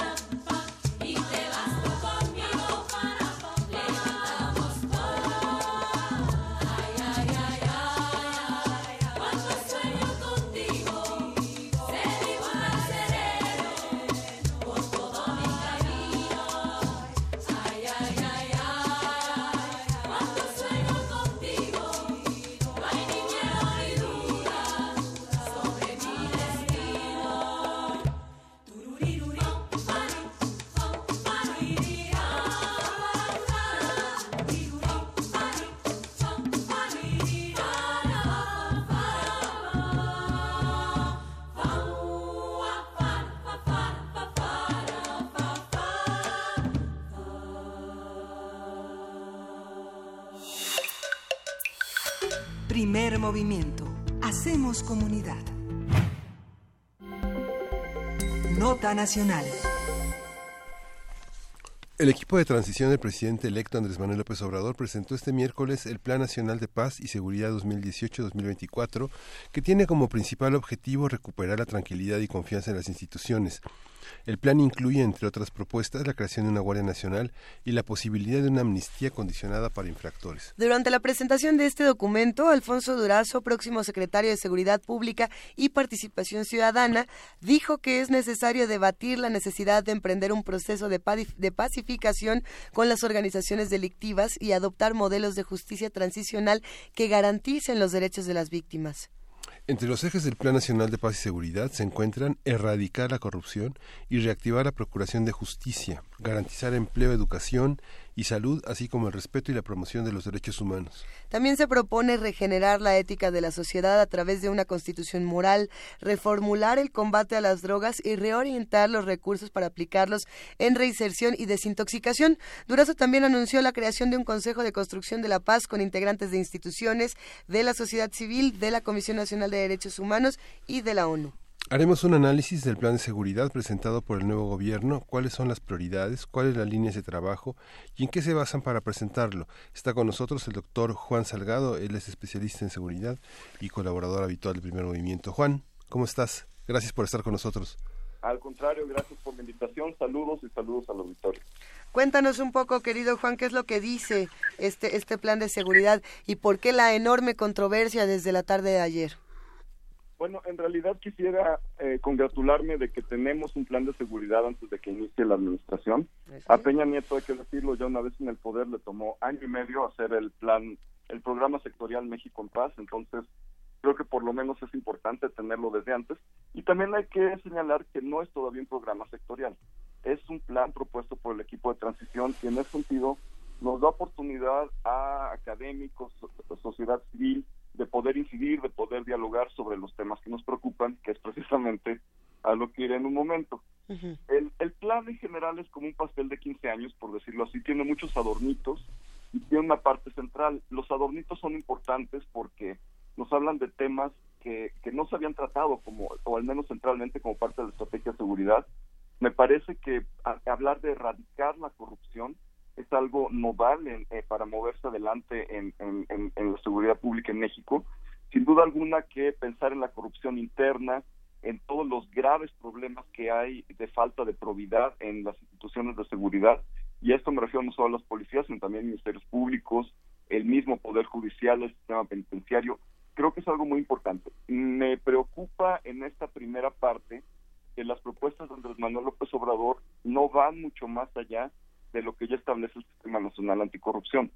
En ese sentido, pues sí habría que pues ver cuál es el valor agregado, digamos, de este plan, porque lo que se está señalando aquí en términos sobre todo de eh, presentar declaraciones por parte de los servidores públicos, etcétera, todo eso ya está en, el Sistema Nacional Anticorrupción.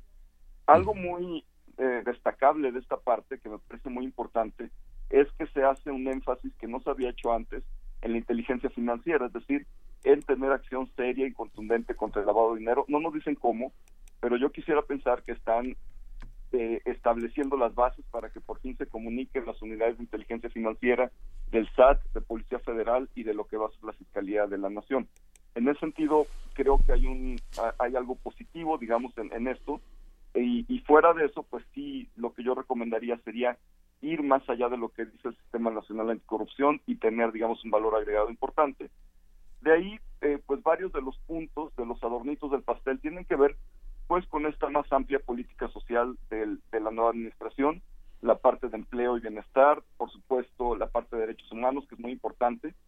En la parte de derechos humanos quisiera detenerme un poco porque se está proponiendo tipificar como delito no acatar las recomendaciones de la Comisión Nacional de los Derechos Humanos y de las comisiones estatales. Esto es algo muy serio, no solo por la reforma constitucional que implica, sino también porque se convertiría la Comisión Nacional de los Derechos Humanos y los estatales en un cuarto poder. Es decir, la lógica de que, las, de que el sistema ombudsman haga recomendaciones es precisamente no convertirlo en un cuarto poder, no hacerlo que choque con el poder judicial, no hacerlo que choque con los otros poderes del Estado.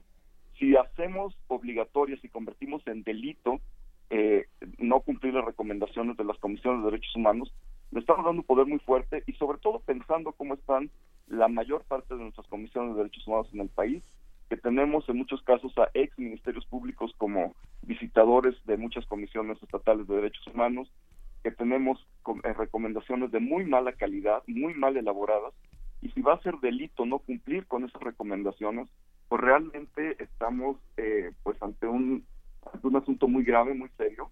Creo que la intencionalidad es buena, es decir, eh, hacer que las recomendaciones no sean un llamado a misa.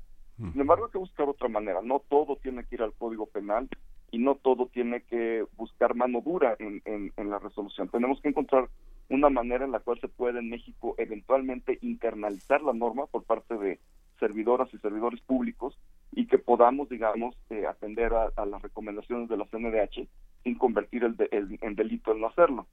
Eh, más allá de eso, pues vienen todos los puntos más transversales de recomendación, de recuperación ética de la sociedad, que creo que es muy importante.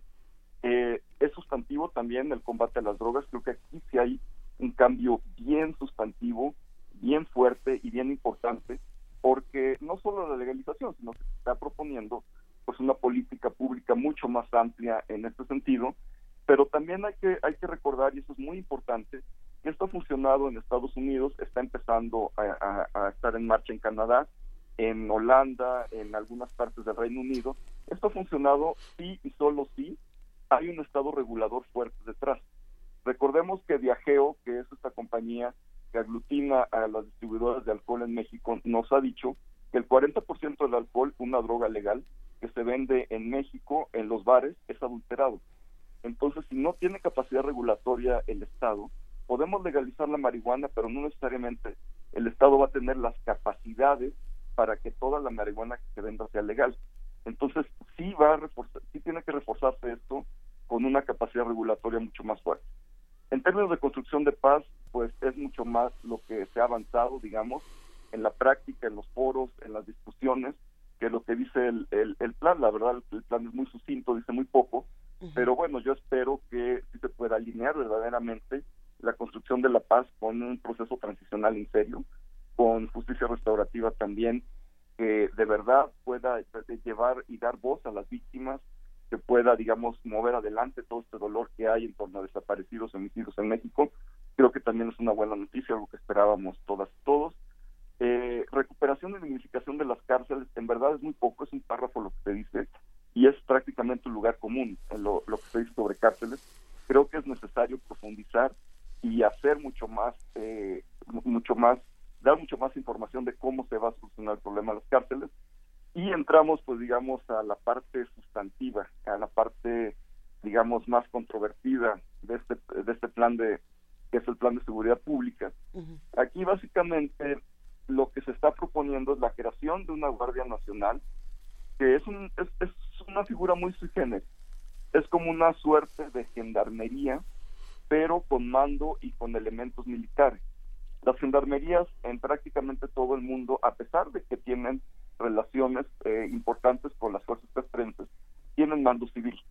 Si pensamos incluso en las que se llaman Guardia Nacional, que hay unas dos o tres en el mundo, es incluso estas que se llaman Guardia Nacional, como la de Venezuela, por ejemplo, que no es un ejemplo a seguir de ninguna manera, o la de Túnez, que tampoco es un ejemplo a seguir, pero digamos estas guardias nacionales que sí son gendarmerías llamadas Guardia Nacional, eh, realmente pues tienen un mando civil.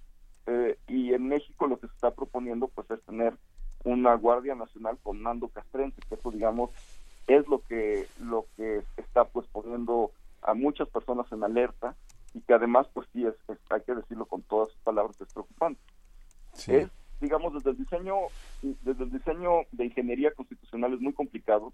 Habría que reformar severamente el artículo 89 y muchísimos más artículos constitucionales que requerirían, pues, una transformación seria para, pues, para alterar, decir, hay que decirlo así, la relación cívico-militar en México.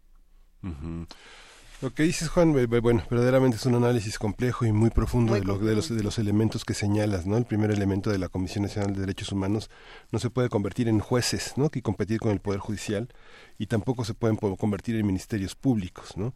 Ese señalamiento yo creo que en el, en el lugar común desde la tarde de ayer, como señalaba Luisa al principio, no forma parte de la polémica porque es un asunto complejo, estructural, ¿no?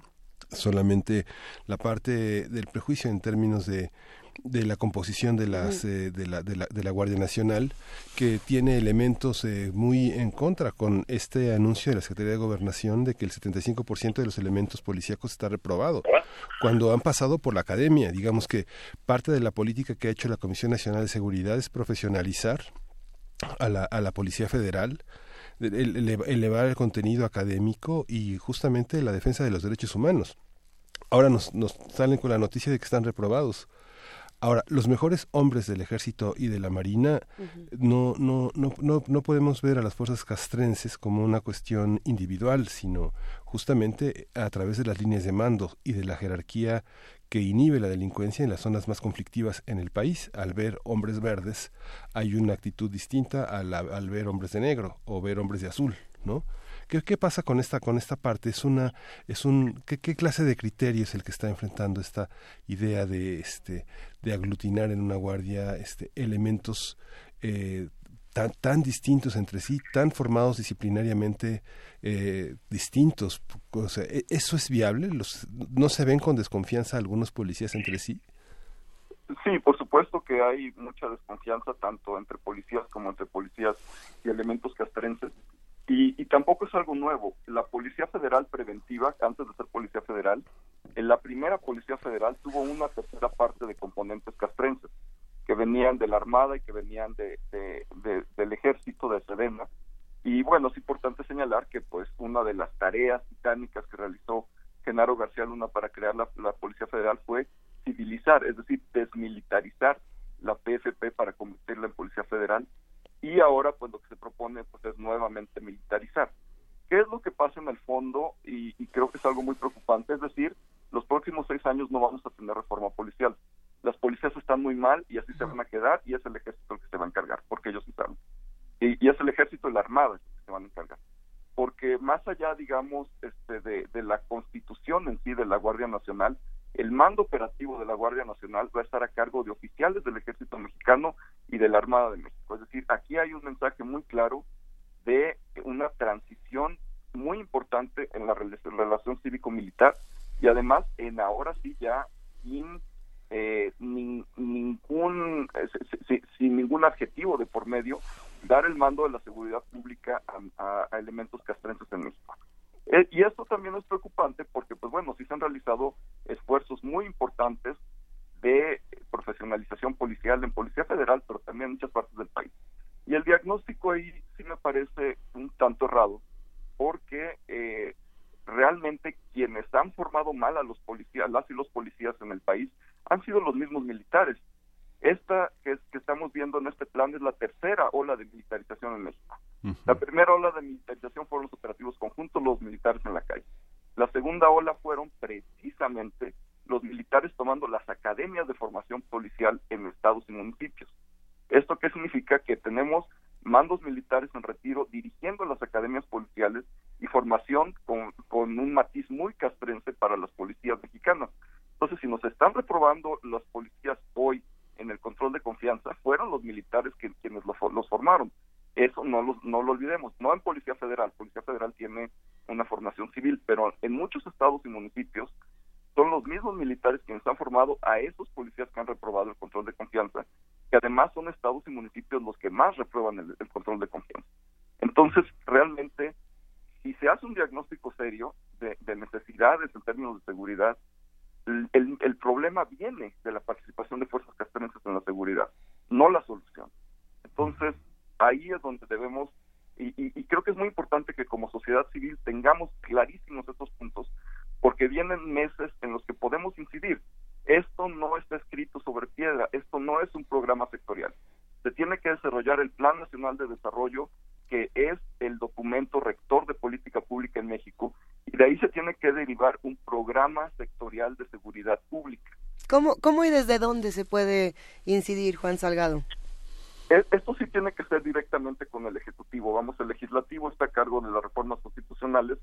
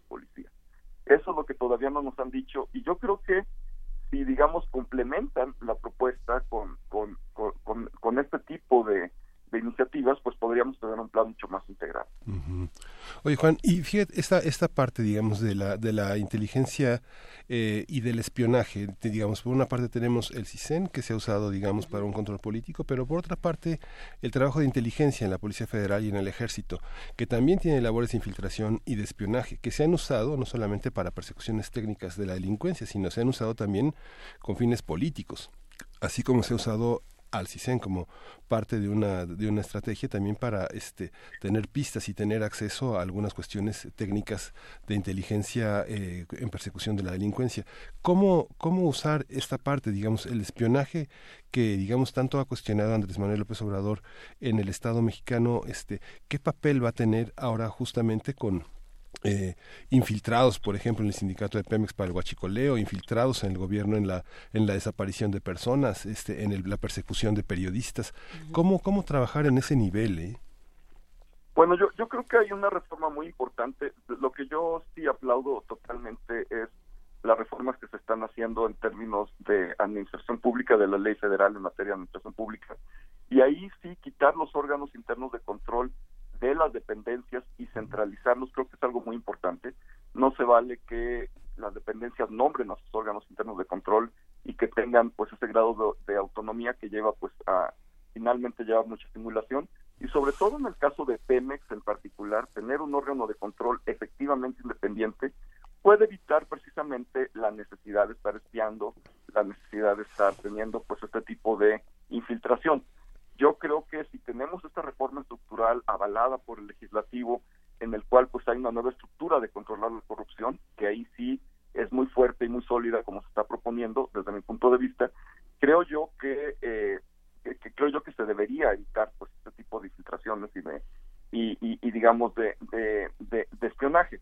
Sin embargo, la misma ley federal de telecomunicaciones faculta a las autoridades federales para solicitar en tiempo real y en cualquier momento información de, tráfico celular y de telecomunicaciones a las compañías de telecomunicaciones. Entonces, lo van a poder seguir haciendo, pero por lo menos tenemos la esperanza de que hay una nueva institucionalidad en materia de combate a la corrupción que puede permitir que no se recurra tanto a esta práctica.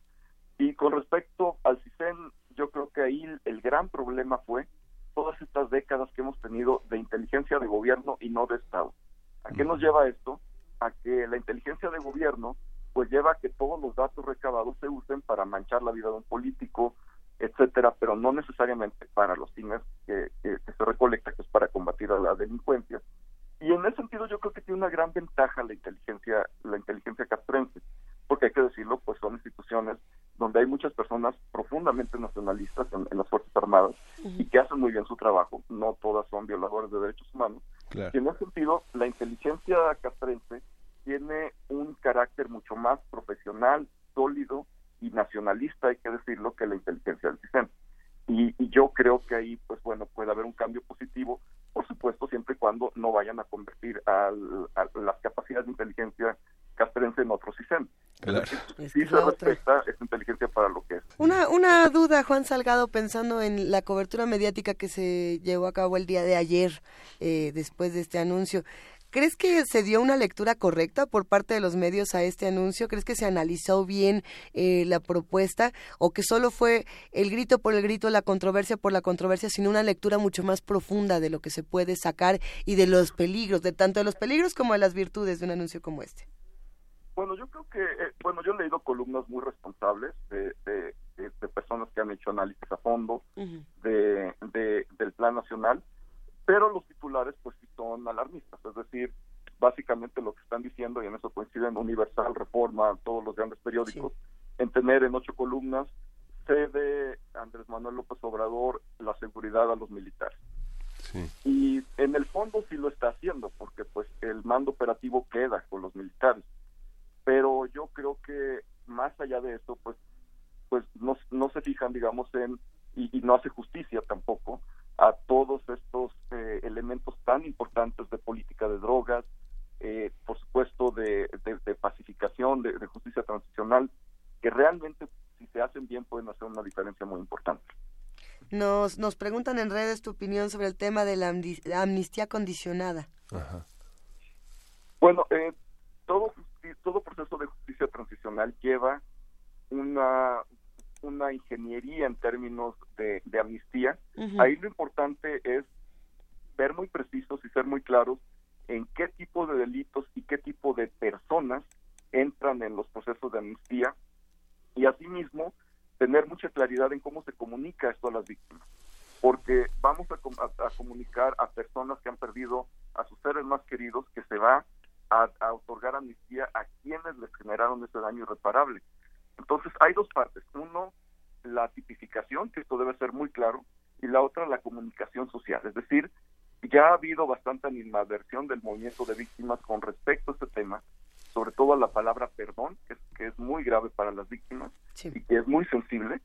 Y, creo yo que se tienen que dar a conocer las líneas más grandes de cómo se piensa hacer, de, de sobre todo tener mucho cuidado, porque eso sí va muy diluido en el plan nacional y no se explica a profundidad y creo que ahí sí tienen que ser muy, muy cuidadosos en decir qué se va a perdonar y sobre todo que, que la justicia transicional no implica renunciar a la justicia penal, que los procesos penales, aunque sean largos y complicados, van a tener que seguir. Pues venga, vamos a cerrar esta conversación con esta reflexión, doctor Juan Salgado, especialista en seguridad. Te agradecemos muchísimo que nos hayas tomado la llamada esta mañana y sin duda, pues le damos seguimiento y si te parece bien lo hacemos contigo. Con todo gusto, estoy pendiente.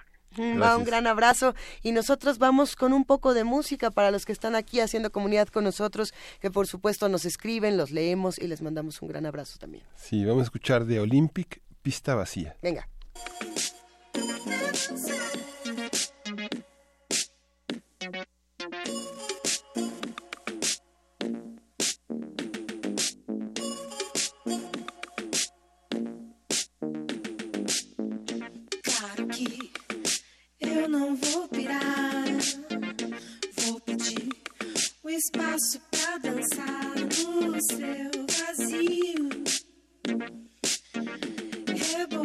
Sozinha. Chama outro pra dançar. Evoluir, te esquecer, beber, chorar. Claro que eu não vou pirar espaço pra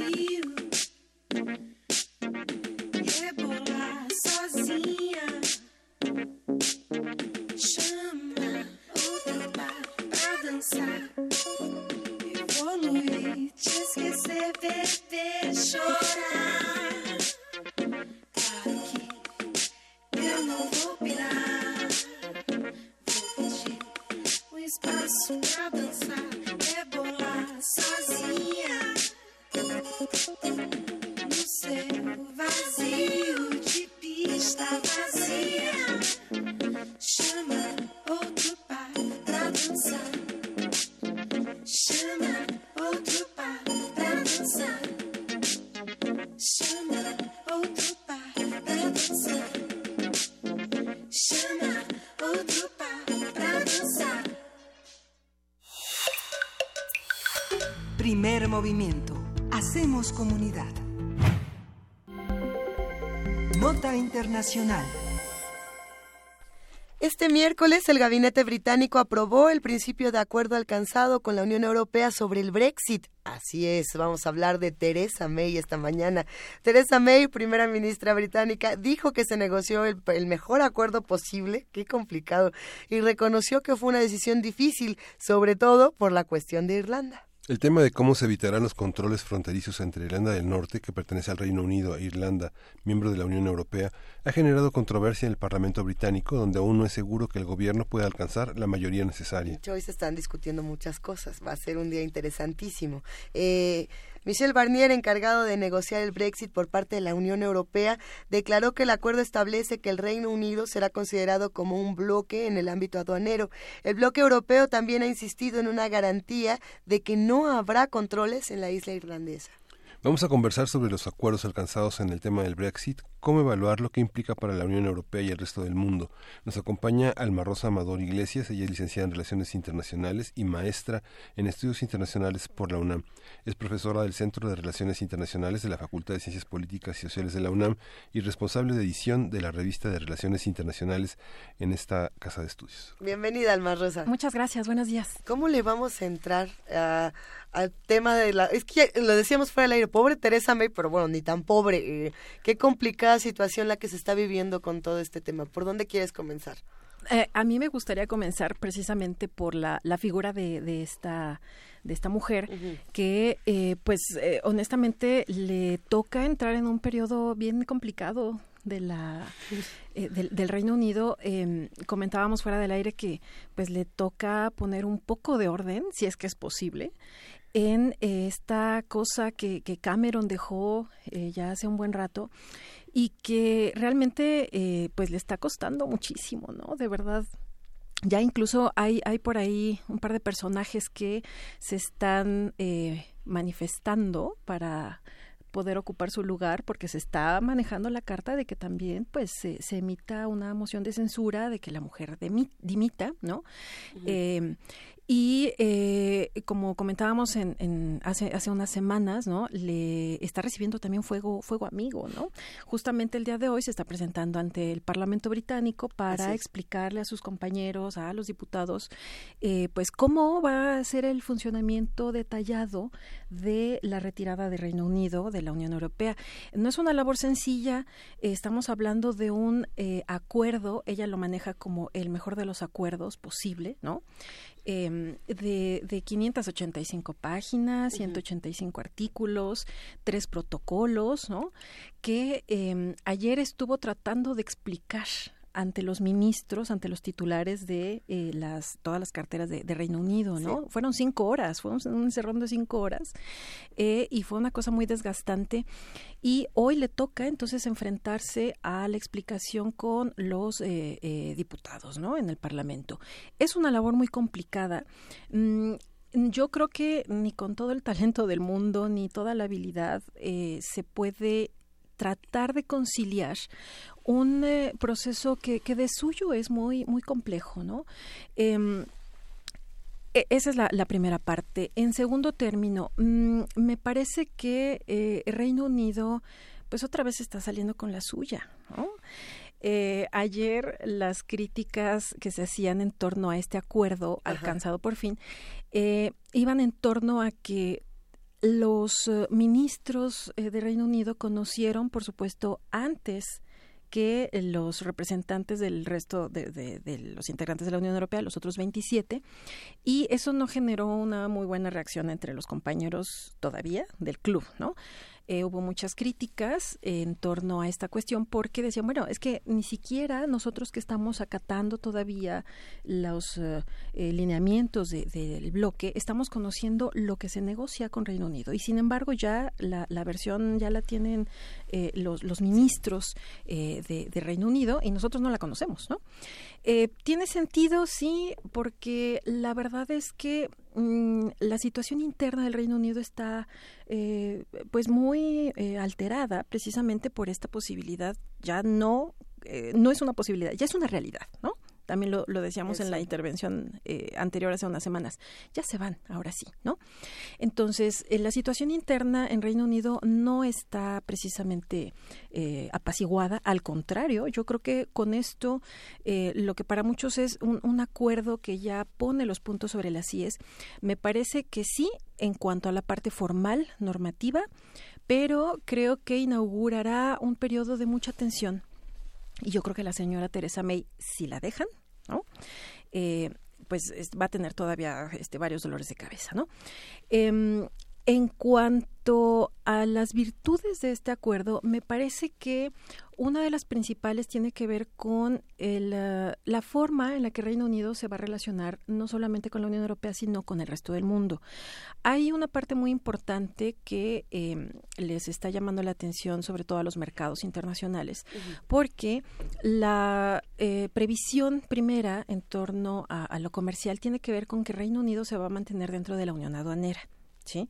Entonces, esto, por una parte, genera cierta tranquilidad en eh, los mercados internacionales, em, porque la unión aduanera lo que significa es que va a seguir eh, manteniendo el tratamiento eh, mismo que da la Unión Europea a terceros países. Todo aquel país que no forme parte del bloque va a seguir recibiendo eh, la misma tarifa, eh, las mismas cuotas em, de, parte del Reino Unido. Entonces eso, por una parte, genera tranquilidad. Em, lo que no genera tanta tranquilidad precisamente es la falta de un consenso, de la unanimidad necesaria como para echar a andar el acuerdo, ¿no? La, la libra esterlina se desplomó desde ayer, ¿no? Entonces, em, son, son muchos los niveles de, del análisis. En términos eh, comerciales y financieros, yo creo que el mundo debe sentirse tranquilo, porque sí que se está logrando un acuerdo que, aunque todavía no conocemos a detalle, ¿no? Para, para nosotros los mortales, ¿no? Todavía no, está. No fue la peor de las opciones. Creo que no. Creo que creo que es algo bastante em, eh, es políticamente muy correcto, ¿no? Porque están dándole su lugar a... Como todo en Reino Unido, políticamente sí, correcto. Sí, no, no pierden el estilo ni en el último instante, ¿no?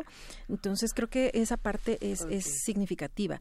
Hay que ponerle mucha atención, creo yo, a los aspectos en términos de seguridad, ¿sí? Em, es cierto, em, Irlanda del Norte eh, fue un punto muy complicado en la negociación y eh, creo que la, el resultado de estas negociaciones tiene que ver con que no se establecerá una frontera eh, entendida en el sentido tradicional de la palabra, ¿no? Con, este muros o con límites físicos, sino que se está reconociendo que pues la interconexión entre los, eh, los territorios europeos es tal que es imposible regresar a estos este, muros, a estos límites físicos. Em, pero sí es necesario ponerle atención, por ejemplo, a estos em, tres aspectos que están considerados en los protocolos del acuerdo. Em, esos tres eh, aspectos son eh, Gibraltar, Chipre, y eh, Irlanda del Norte, ¿no? A Gibraltar casi no no no ocupa no no está ocupando los titulares de los eh, periódicos de las noticias, ¿no? Estamos volteando a ver Irlanda del Norte. Yo quisiera llamar la atención precisamente sobre este territorio, ¿no? Que está en disputa todavía con España, ¿sí? Em, lo que no negoció y acordó Reino Unido con España en toda la experiencia dentro del bloque europeo lo va a tener que hacer ahora. ¿Sí? No hay una resolución definida en torno a la soberanía del, Peñón de Gibraltar, ¿no? Los españoles también ya sacaron las antenas, están muy atentos a qué va a pasar aquí, porque el acuerdo que se logró con eh, Bruselas indica que se tiene que formar una comisión binacional precisamente para ver cómo va a quedar el asunto de Gibraltar. ¿Qué quieren los españoles? Los españoles quisieran el control, por supuesto, de Gibraltar, ¿no? Pero los europeos y las personas incluso que trabajan en Gibraltar dicen es que nosotros no queremos este, liarnos con los españoles porque, aunque formamos parte o formábamos parte del mismo bloque, pues los españoles son muy laxos en los controles de ciertas cosas, ¿no? Y Gibraltar es un paso estratégico, lo ha sido desde el inicio de los tiempos, creo yo, ¿no? Eh, creo que es ahí donde podríamos eh, o deberíamos más bien poner atención porque en esta lógica de em, apertura de fronteras, de eh, controles em, laxos o no, Gibraltar se vuelve un punto estratégico. ¿sí?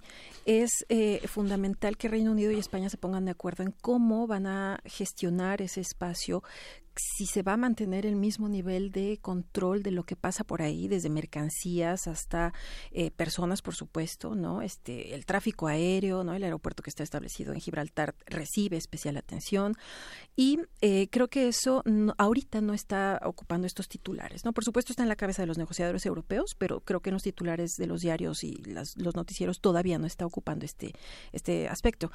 Eh, el otro punto que está considerado en, uno de los tres protocolos es el de Chipre, precisamente, ¿no? Hay que recordar que Reino Unido tiene establecidas dos bases militares en, la isla y ahí también habrá que ver qué, qué es lo que hace, se, se, hace, ¿no? Chipre está ubicado también en un lugar estratégico. El paso de las rutas de los migrantes provenientes de Asia, Siria y Afganistán, em, eh, es una cosa importante a considerar. Y minucias como qué va a pasar con las personas que tienen campos de cultivo dentro de esas eh, jurisdicciones eh, inglesas, ¿no? ¿Qué va a pasar con este asunto? Hay mucha preocupación. Entonces, em, Sí creo que es importante el paso que se ha dado en términos de poner ya en un documento amplísimo em, que, cómo va a ser esta retirada de Reino Unido, ¿no? Creo que hay que desglosar todavía, hay que analizar muchos aspectos. Particularmente a mí me interesa revisar qué va a pasar con estos espacios de eh, entrecruzamiento con otros territorios, qué va a pasar con las personas em, que, que, habitan en eh, Reino Unido ya también se señaló que se van a respetar los, los derechos de las personas que están trabajando ahí, que se va a ir desglosando pues todo, todo el detalle al respecto. Em, pero creo que eh, a, jalones y estirones, Reino Unido eh, se salió otra vez con la suya, ¿no? Aunque a la señora May no se le quiere reconocer precisamente esta eh, habilidad, creo yo, de, caminar en el filo de la navaja. De verdad es que recibir eh, críticas tan duras como las que hemos estado escuchando en las últimas semanas y lo que se está viendo hoy día en el Parlamento inglés, eh, pues es una cosa que hay que hay que hay que tener en cuenta, ¿no? Eh, los dineros también es una cosa fundamental a considerar, ¿no? Reino Unido tiene como límite, en primera instancia, el de último día del 2020 para retirarse. Pero este acuerdo también dejó abierta la posibilidad de que si se necesita más tiempo, se puede negociar. ¿Sí?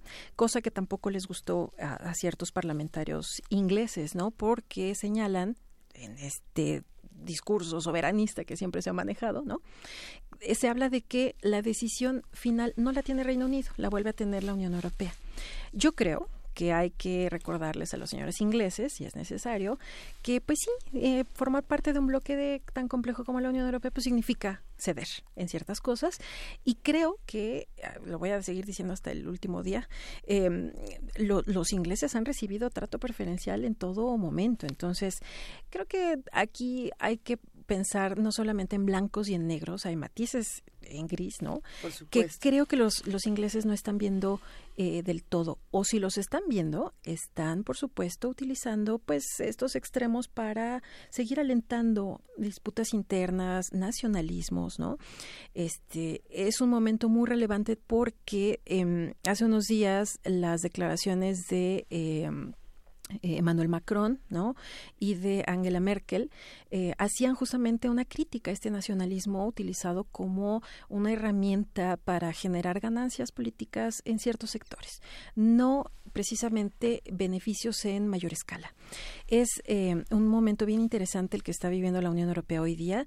Angela Merkel se presentó ante la, la, la Eurocámara, habló de la necesidad de un euroejército ¿sí? Le pegó durísimo a la OTAN, teniendo a Donald Trump visitando tierras este, europeas en la conmemoración del eh, centenario del término de la Primera Guerra Mundial. Ahí también fue como de, ay, amigui, amigui Macron, yo te voy a defender echándole mala onda a Trump, un poquito, un poquito. Es súper interesante.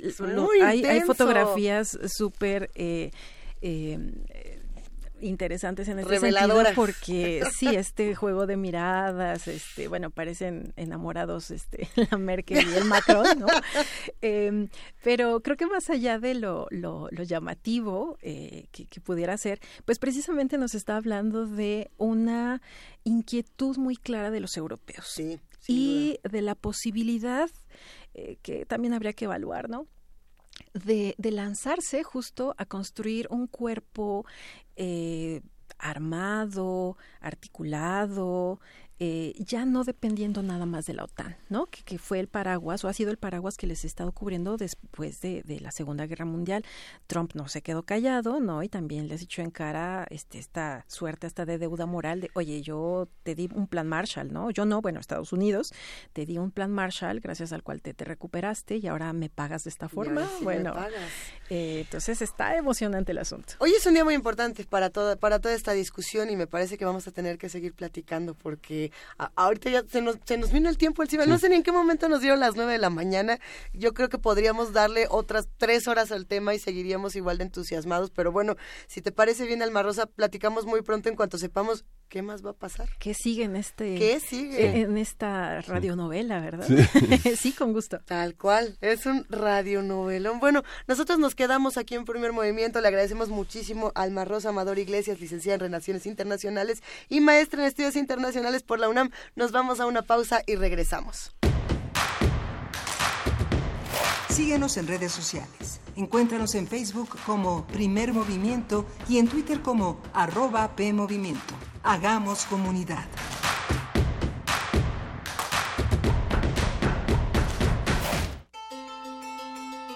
A 50 años del movimiento estudiantil de 1968, escucha semanalmente la crónica documental Este día en 1968.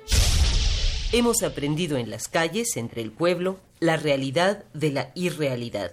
No volveremos a aprender como aprendimos, ni a estudiar como estudiábamos. En voz de Daniel Cassés y Flora Botton, vive el día a día del movimiento junto con descargacultura.unam.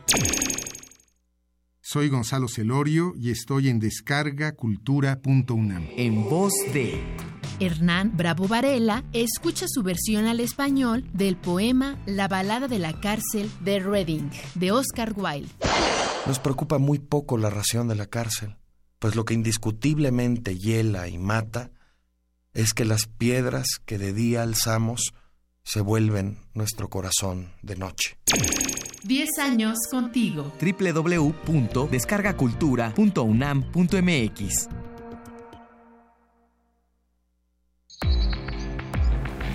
México necesita un cambio, pero un cambio que vaya de frente. Imagina un país donde todos los mexicanos podamos nacer, crecer y envejecer sin hambre, sin frío y sin miedo. Un México donde no haya un solo mexicano con las manos vacías, donde los jóvenes tengan alas para volar y los niños siempre tengan motivos para sonreír. Imagina un México donde hombres y mujeres puedan ser lo que quieran ser, sin límites ni obstáculos. Imagina un México en paz. PAN. El Museo Nacional de Arte abre sus puertas a la exposición Saturnino Herrán y otros modernistas. La muestra reúne 86 piezas entre pinturas, dibujos, fotografías e impresos, las cuales representan un recorrido por las etapas de producción del artista. Complementan la exhibición obras de Alberto Garduño, Alfredo Ramos Martínez, Ángel Zárraga, Francisco Goitia y Germán Gedovius. Saturnino Herrán y otros modernistas se puede visitar en el Museo Nacional de Arte, calle Tacuba número 8, Centro Histórico. Sí, bueno, la belleza no necesariamente justa, la ética y la estética son dos cosas distintas. La ética tiene que ver con la justicia, la estética con la belleza. Escribir con buena ortografía es una cuestión de estética, no de ética. No se puede decir está mal dicho o está mal escrito, no, eso corresponde a la estética, no a la moral. Quería ser como Joe DiMaggio, el beisbolista pero sus reflejos no daban para tanto. Reposaba el cuerpo en la cocina, dejó escapar el alma por la nariz y se enamoró de las especias. De su travesía para llegar hasta la mesa y al probar el mole, entendió el significado del mestizaje, la importancia de la historia en todo lugar.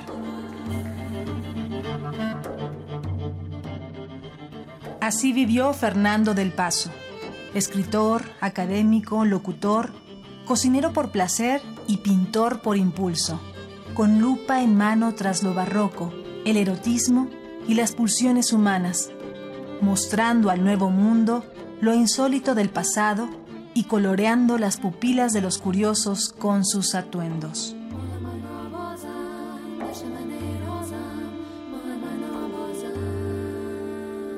In Memoriam, Fernando del Paso, 1935-2018. Radio UNAM, Experiencia Sonora.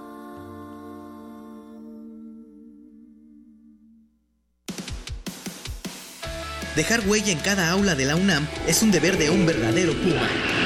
Deja tu huella y apoya Fundación UNAM a de cara a miles de universitarios. Súmate 5340-0904 o en www.funam.mx. Contigo hacemos posible lo imposible. Encuentra la música de primer movimiento día a día en el Spotify de Radio UNAM y agréganos a tus favoritos.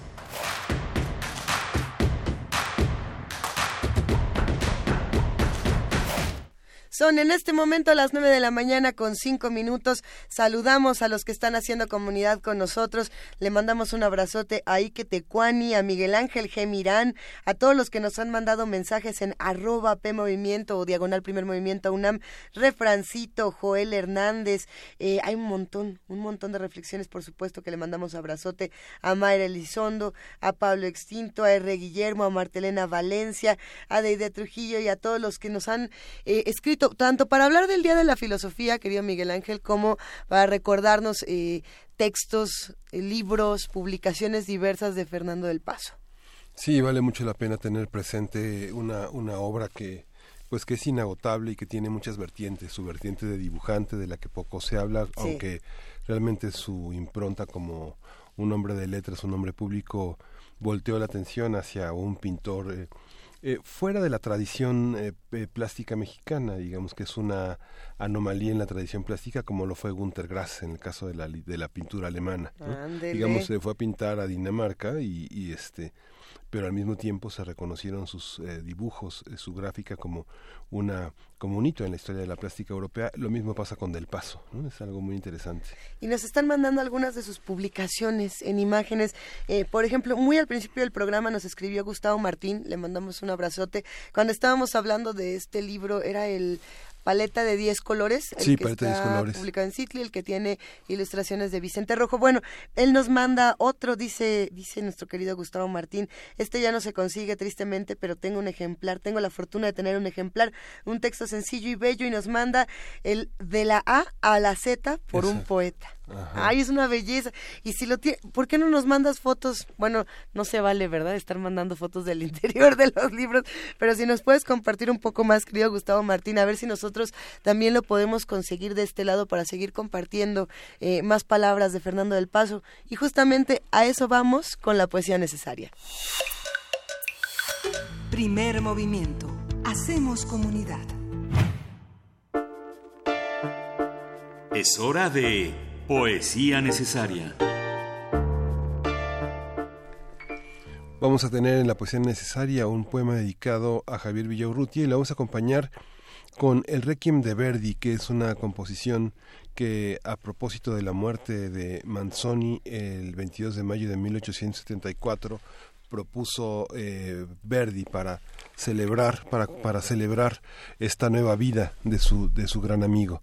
Y pues acompañará esta a esta lectura este requiem que es enorme y que es muy complejo que eh, nuestro equipo de producción ha seleccionado la mejor parte del requiem para Luz Eterna, Luz Eterna, que es una bella parte. Está dedicada a Javier Villarruti, se llama, eh, eh, es un poema dedicado a la rosa. Uno. De luz su tallo, de agua su corola, su alma de vidrio, su rubor de nada. Es una sola rosa aprisionada en una luz y tibia caracola. Es una rosa transparente y sola, de sal sus hojas y de frente alada, una rosa de sol abandonada en las aladas alas de una ola, encandilada rosa de un reflejo, danzante rosa que se vuelve encaje, de espumas claras y de brillos lentos. La rosa está prendada de su espejo, apasionada rosa del oleaje, enamorada rosa de los vientos. 2. Dice la rosa que el celeste manto azul de la mañana, la verbena, la flor de la pasión, la hierbabuena, la magnolia y la flor de palo santo, que el clavel, la violeta y el canto, el girasol, la flor de nochebuena, el lirio, la amapola, la azucena, el pensamiento, el loto, el amaranto y otras mil flores que la rosa nombra en majestad, belleza, proporciones, en aroma, en color, dice la rosa, que no le llega ni a la sola sombra, e incluye la lelí, los dandeliones, las lilas, la gardenia y la mimosa. 3. Aplicada la rosa a su elegancia, se dedicó a estudiar rosicultura, aprendió la ecuación de su estatura y elaboró un teorema de su infancia. Y aún hizo más, la rosa en su arrogancia, se doctoró en su propia arquitectura, se aprendió de memoria su hermosura e hizo una tesis sobre su fragancia. Así quedó la rosa cultivada, tonta de tanta alambicada ciencia, de tanto teorizar sobre sí misma. Sola quedó la rosa enajenada en el prisma de turbia transparencia de un perfumado y pálido sofisma. 4. Nacida ayer, la rosa escurridiza en su reino del aire, los rosales, en ráfagas redondas, en raudales, de relámpagos rosa se desliza muerta de risa que acaricia y risa y enreda su corola de espirales, ahogada en laberintos de corales, la rosa no se mueve, se eterniza. Rosa, rencor en flor de carne viva, que perpetúa el color de estirpe roja, de sortilegio alado de su historia. Rosa más alta que la vida, altiva rosa que cuando rota se deshoja, se hace de nuevo rosa en la memoria. 5. Es natural que el solo pensamiento sea de la rosa, vana y ambiciosa, unirse al esplendor, esplendorosa, queda la rosa de este casamiento. Se entiende así porque su atrevimiento, por qué insiste la rosa jactanciosa en amar al primor, pues primorosa la rosa queda de su ayuntamiento. Candorosa, amorosa, cuánta henchida reunión de nombres, y qué bien le vienen, bien hace solo al preferir lo bello, y mejor todavía cuando olvida que el rencor y el dolor también la tienen agarrada, a la rosa por el cuello. 6. ¿A dónde fue la rosa, la más fina entre todas, la rosa invertebrada? Se fue la rosa tras la rosa amada, la rosa elemental, rosa de harina. La rosa cenital, rosa marina, ¿a dónde fue la rosa inmaculada? Tras su sombra fue, tras de la nada, la prodigiosa rosa cristalina. Se deslumbró la rosa con su estrella, no más hondo dolor, pena más honda, que a la rosa por rosa la consuma. Se fue la rosa tras su propia huella, se fue, sedienta de su amargura fronda, ciega la rosa con su propia espuma. Sonetos para una rosa enamorada de sí misma, de Fernando del Paso.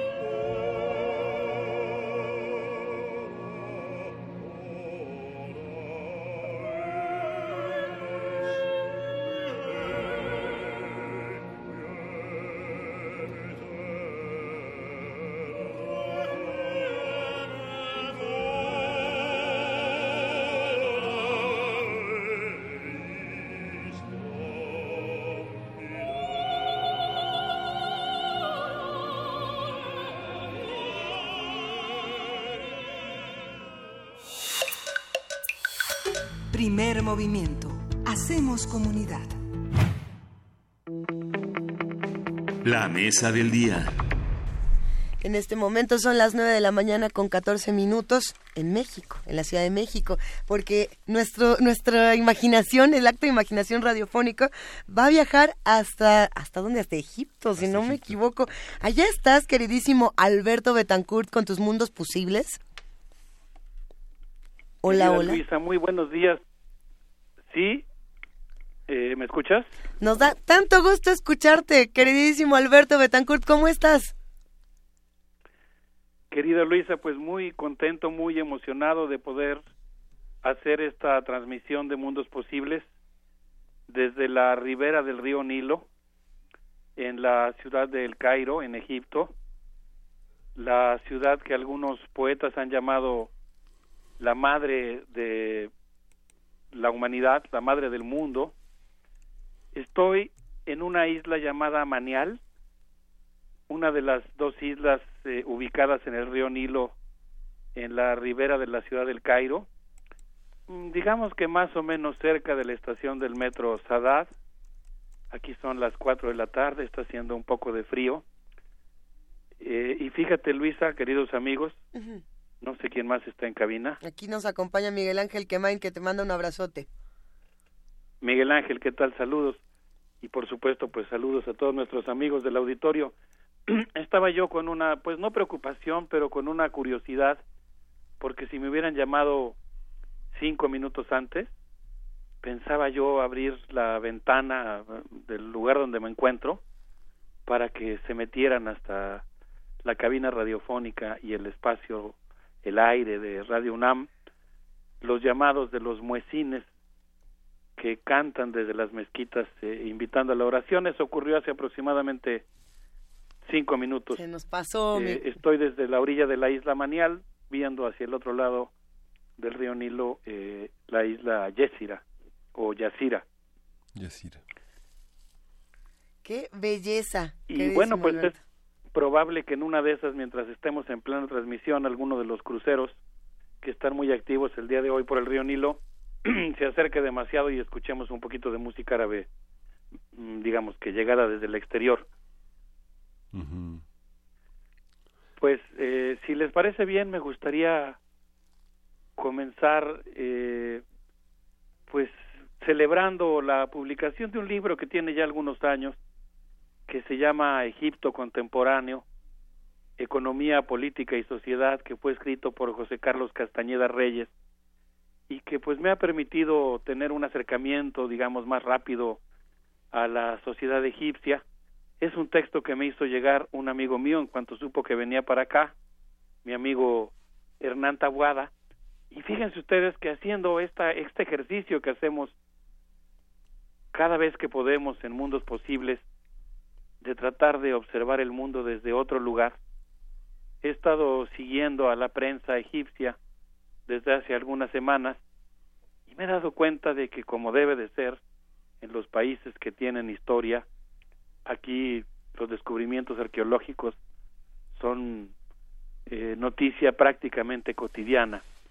Pero quisiera yo referirme hoy a un descubrimiento arqueológico realizado hace algunos años y citado en este texto de José Carlos Castañeda, en el que se plantea que en el papiro Leiden I, escrito en la época del Reino Medio, es decir, entre el 2040 y el 1640 antes de nuestra era, en un texto escrito probablemente por un sacerdote llamado Ipuwer, eh, se describe, aunque desde el punto de vista de los privilegiados, lo que parece ser la revolución más antigua de la historia, o por lo menos la revolución registrada más antigua de la historia ocurrida no en la fecha o en la, en la época en la que fue escrito el texto, sino muy probablemente un poquito antes, en lo que se conoce como el Imperio Antiguo de Egipcio, de Egipto, perdón, por ahí de 1649 y 2010 antes de nuestra era. Según un estudio realizado por Alan Gardiner y citado en el libro que he mencionado antes, el, libro de Gardiner se llama Las admoniciones de un sabio egipcio. El texto habla, lo voy a citar, eh, la, el texto que está evocado en el libro que he mencionado, pero que corresponde al libro de Gardiner, que dice, el texto habla de la lucha de clases, la revuelta de los trabajadores, la quiebra de los acomodados, la apropiación de la riqueza de la clase alta por parte de la clase baja, provocada por la crisis abierta gracias a la decadencia moral por parte del jefe del Estado. Pues esta noticia, digamos, esta eh, evocación encontrada en el libro de José Carlos Castañeda, que nos remite al texto de Gardiner, me pareció verdaderamente emocionante. No sé qué opinan Luisa Miguel Ángel, pero pues la verdad es que imaginarse lo que constituiría la crónica más antigua de una revolución, pues me pareció realmente sensacional y digno de toda curiosidad y me pareció prudente evocarla como parte de esta transmisión muy especial de, digamos, eh, homenaje y de ejercicio de la amistad que el pueblo mexicano ha tenido con el pueblo egipcio. Sí, es extraordinario, sobre todo la, la, la, cantidad de egiptos que hay en una sola ciudad como es el Cairo, ¿no? digamos que uno podría reducir a comparaciones con grandes ciudades del mundo con todo y que el Cairo hoy es una es una ciudad muy cosmopolita no es una ciudad enorme tú estás en una parte tal vez equivalente como este el, el Maniel este donde está el Palacio del Maniel como una parte como Chapultepec Polanco pero con cruzada por un río que para nada es como la casa del lago sino con una fuente mucho más robusto pero que es eh, fantástico no Sería una sí, bueno, pero camina uno una cuadra, digamos, hacia el metro Saidad y ya está, pero así como si estuviéramos, digamos, en la Merced, ¿no? Sí, en el... Ayer estaba yo en el Museo Egipcio. En el árabe islámico, en el Cairo islámico. Pues también está muy cerca el, el, la zona copta, el barrio copto, y lo visité en la mañana. A mí lo copto me parece que es justamente un ejemplo de cómo se superponen épocas históricas en el Egipto contemporáneo con rasgos que vienen desde el Egipto antiguo, que pasan por el periodo griego, el periodo romano, eh, el periodo árabe, islámico, el periodo contemporáneo. Eh, efectivamente, aquí la verdad es que se siente inmediatamente que está uno inmerso en lo que podríamos llamar el remolino, el remolino formado por el cruce entre tres flujos culturales, el proveniente de África, que se siente inmediatamente eh, la presencia de las diversas regiones de este continente, eh, el flujo llegado de Asia, eh, que pasa primero por Medio Oriente, pero que incluye India y China, y desde luego pues la enorme curiosidad y los intereses que han traído también a una enorme cantidad de viajeros europeos. Y bueno, pues eh, retomando un poco la idea de, la, de esta revolución que forma parte de esta prodigiosa historia de Egipto, quisiera decir que algo que me llamó mucho la atención es que las mujeres jugaron un papel fundamental en esta revolución eh, citada por Gardiner que se refiere al texto escrito por el sacerdote y Puber. Resulta que, pues, eh, según este texto, sobre todo las esclavas y o las sirvientas, a pesar de su condición de opresión, dice el, sacerdote que está describiendo esta eh, sublevación popular, a pesar de que estaban oprimidas y eran esclavas, sus lenguas eran libres y jugaron un papel muy importante en esta revolución. Yo quise evocar este texto porque me parece que cuando el pueblo egipcio se levanta, pues se sacude no solo a la sociedad egipcia, sino que contagia a toda la región.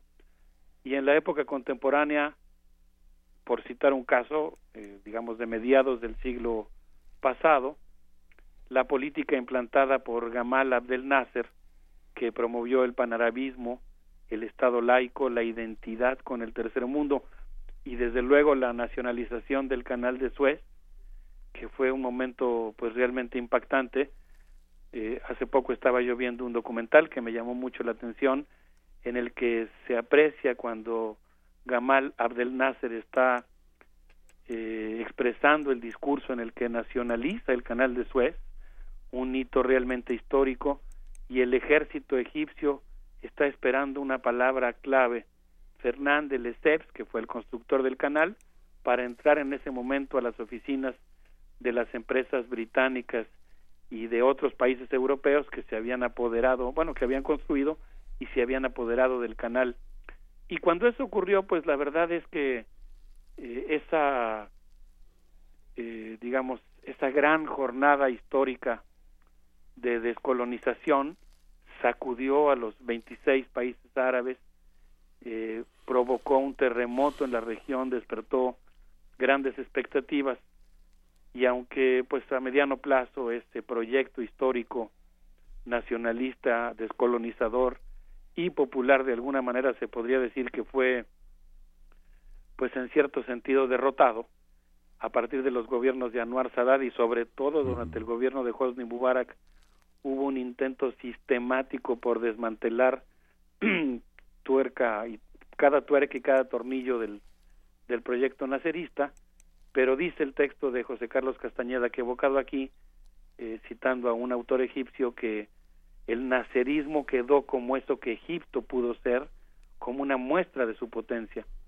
eh, y bueno, pues lo que pasó después es que al llevar al poder a Anwar Sadat, desmanteló esa política de colonización, abrió una política de istamat, eh, la política de apertura a lo extranjero, y posteriormente Hosni Mubarak, eh, que gobernó durante un largo periodo Egipto con una mezcla de carácter dictatorial y neoliberal, eh, prosiguió esta labor, digamos, de zapa.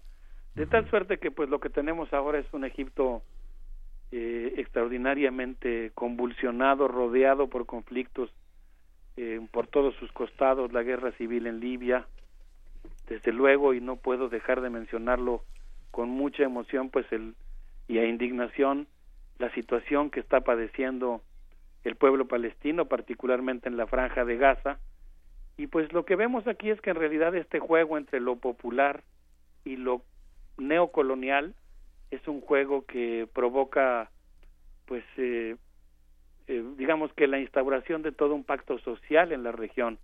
Cuando lo popular es derrotado cuando avanza el proyecto de americanización de colonialismo de neocolonialismo europeo pues inmediatamente eh, los pueblos de la región padecen y pues padecen de manera muy notable. De manera particular la política que ha implantado Donald Trump y específicamente su intención de trasladar la embajada de los Estados Unidos a Jerusalén ha provocado eh, conflictos muy importantes que hoy están alrededor de Egipto, sobre los cuales me gustaría hablar en un momento más aunque no sé si les parezca bien que vayamos a música o quieren que sigamos comentando un poquito antes de... Sí, podemos ir a música, aunque hay que, hay que recordar que estamos hablando de la, de la revolución de 1952, porque la independencia que fue en 1919, muchos historiadores la consideran también como la primera revolución, porque se independizaron justamente del imperio británico, ¿no? Pero esta es una, una, una, una revolución que independiza a Egipto de la monarquía. Así es, sí, no, la revolución de Nasser es posterior a la independencia formal, pero en algún sentido pues se puede considerar que es, pues vamos a decirlo así, la independencia real, ¿no? La independencia... La eh, exactamente, que además tiene un gran, un, un, una connotación muy importante porque representó un proyecto popular que implicaba, entre otras cosas, la secularización del Estado, la implantación de un Estado laico, pero también la convivencia pacífica entre las diversas expresiones religiosas y culturales que existen en la región. Por eso es que la derrota y la vuelta a esta, digamos, colonización es tan importante porque, eh, o tan, es tan importante estudiarla, porque justamente al atentar contra, contra este proyecto nacionalista, popular y pluricultural, pues instaura una serie de condiciones en la región que han, eh, pues, debilitado a los pueblos árabes, y que han permitido la, el surgimiento de un gobierno eh, de derecha e incluso de ultraderecha en Israel, lo cual pues también ha afectado a la propia sociedad israelí. Digamos que aquí en esta cuestión entre lo popular y lo colonial, pues eh, se ven afectados tanto la sociedad israelí como los propios países árabes que están alrededor, porque en ambos casos pues emergen las tendencias más, eh, digamos, eh, eh, radicales, por decirlo en el mal sentido de la palabra. Sí, pues vamos, vamos a Eh, oír música, a Alberto. Bueno, me parece muy bien, Miguel ¿Qué Ángel. que escuchamos? les quiero proponer el Dor, el Agual, a ver qué les parece y regresamos a comentarla después de, de disfrutar algunos minutos de esta maravillosa expresión de la música egipcia. Bueno, a ver qué les parece a ustedes. Perfecto, querido Alberto Betancourt. Vamos para allá.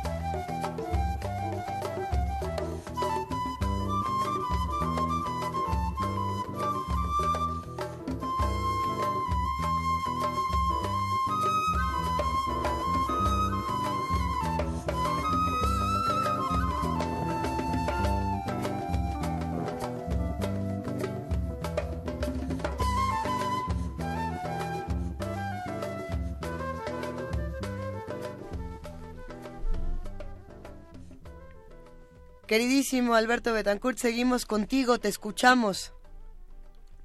Luisa, ¿qué te pareció este grupo? No, bueno, nos hizo entrar un poquito en calor en esta cabina congelada. Nos queremos ir para allá contigo, querido Alberto. Qué bueno, pues fíjense que aquí también está haciendo frío hoy, todos andamos con suéter. en el Cairo está ligeramente fresco, aunque cuando sale el sol Es- te da una muestra de lo que significa eso aquí. Eh, Este grupo que acabamos de escuchar se presentó muy recientemente en la legendaria Biblioteca de Alejandría, que ha sido reconstruida, que tiene todo un proyecto, eh, digamos, de pues eh, recuperación de ese carácter cosmopolita y pues yo diría incluso legendario que tiene esa biblioteca, pero que sigue que sigue funcionando hasta la hasta la fecha.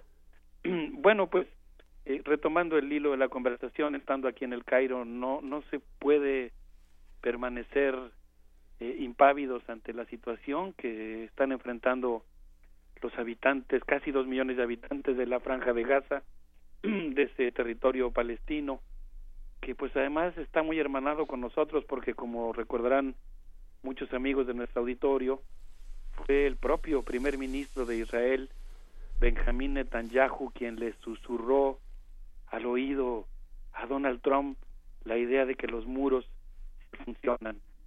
Y de manera particular cuando el gobierno de Estados Unidos anunció la violación de la resolución 181 de la ONU, que habla, que es por cierto la resolución con la que se funda el Estado de Israel, y que habla del carácter internacional que debe de tener una de las regiones del nuevo Estado, que es justamente la ciudad de Jerusalén, que debe ser una zona internacional, pues provocó una eh, enorme oleada de protestas en territorio palestino que ha sido en diversas ocasiones eh, sanguinariamente reprimido por el ejército israelí y que a su vez ha usado a los grupos más eh, radicales dentro del propio territorio de Gaza que han respondido con el lanzamiento de eh, proyectiles y cohetes eh, morteros quizá no, no bueno de cohetes digamos casi no diría artesanales pero no no estamos hablando de misiles o algo por el estilo pero que han respondido también con fuego sobre las ciudades israelíes aunque no hay proporción en cuanto a la fuerza militar que tiene cada una de las dos partes. Pues quisiera mencionar respecto a la situación por la que está atravesando Gaza en estas últimas semanas, que ahora que he estado siguiendo el diario Al Aram, uno de los diarios egipcios que desde mi punto de vista pues tiene un corte más bien oficialista, pero que me ha permitido este acto de descentramiento del mundo, me llamó la atención, me llamaron mucho la atención dos fotos, una de ellas corresponde a un grupo de jovencitas, cuatro jovencitas que están observando desde la puerta de su escuela, probablemente sea una secundaria, pasar el cortejo de tres jóvenes adolescentes que fueron asesinados durante uno de los bombardeos aéreos realizados por el ejército israelí entre el domingo 4 y el lunes 5 de noviembre. Y pues continuando con este ejercicio de lectura, el domingo 11 de noviembre me tocó eh, ver la foto de un grupo de periodistas que están abandonando el edificio en el que transmitía la estación de televisión Al-Aqsa, que es eh, la televisora del grupo Hamas, eh, que están huyendo despavoridos del edificio. Lo que ha hecho el ejército israelí desde la operación Plomo Fundido ha sido eh, conseguir los números de celular de las personas que están en un edificio que está a punto de ser atacado y algo que me resultó muy sorprendente cuando lo estudié hace cuatro años es que entonces envían un mensaje por celular y avisan que el edificio en el que se encuentran las personas está a punto de ser bombardeado. No sé si repitieron esa estrategia en esta ocasión, pero lo que sí consta por la descripción que hace el periódico Al-Aram, el periódico egipcio, es que lanzaron una detonación de advertencia, es una explosión, una explosión real, pero digamos de poca potencia, que advirtió a quienes estaban en el edificio que el edificio iba a ser destruido y unos cuantos minutos después, aunque afortunadamente dio tiempo de que los periodistas abandonaran el lugar, el edificio de la televisora fue destruido. Eh, la gente que estaba siguiendo las transmisiones de pronto vio una pantalla en negro, según lo refiere el diario Alaram, y pues eh, la televisora salió del aire por algunos minutos aunque después mediante algún mecanismo lograron volver a instalarla y empezar a transmitir, aunque no tenían eh, posibilidad de transmitir contenidos en vivo, sino que estaban transmitiendo música grabada. Eh, pues bueno, eh, la verdad es que durante las últimas dos semanas se han incrementado las protestas al interior de Gaza, que está viviendo una situación realmente desesperante muy difícil conseguir medicinas, hace casi seis meses que no se le paga a los trabajadores.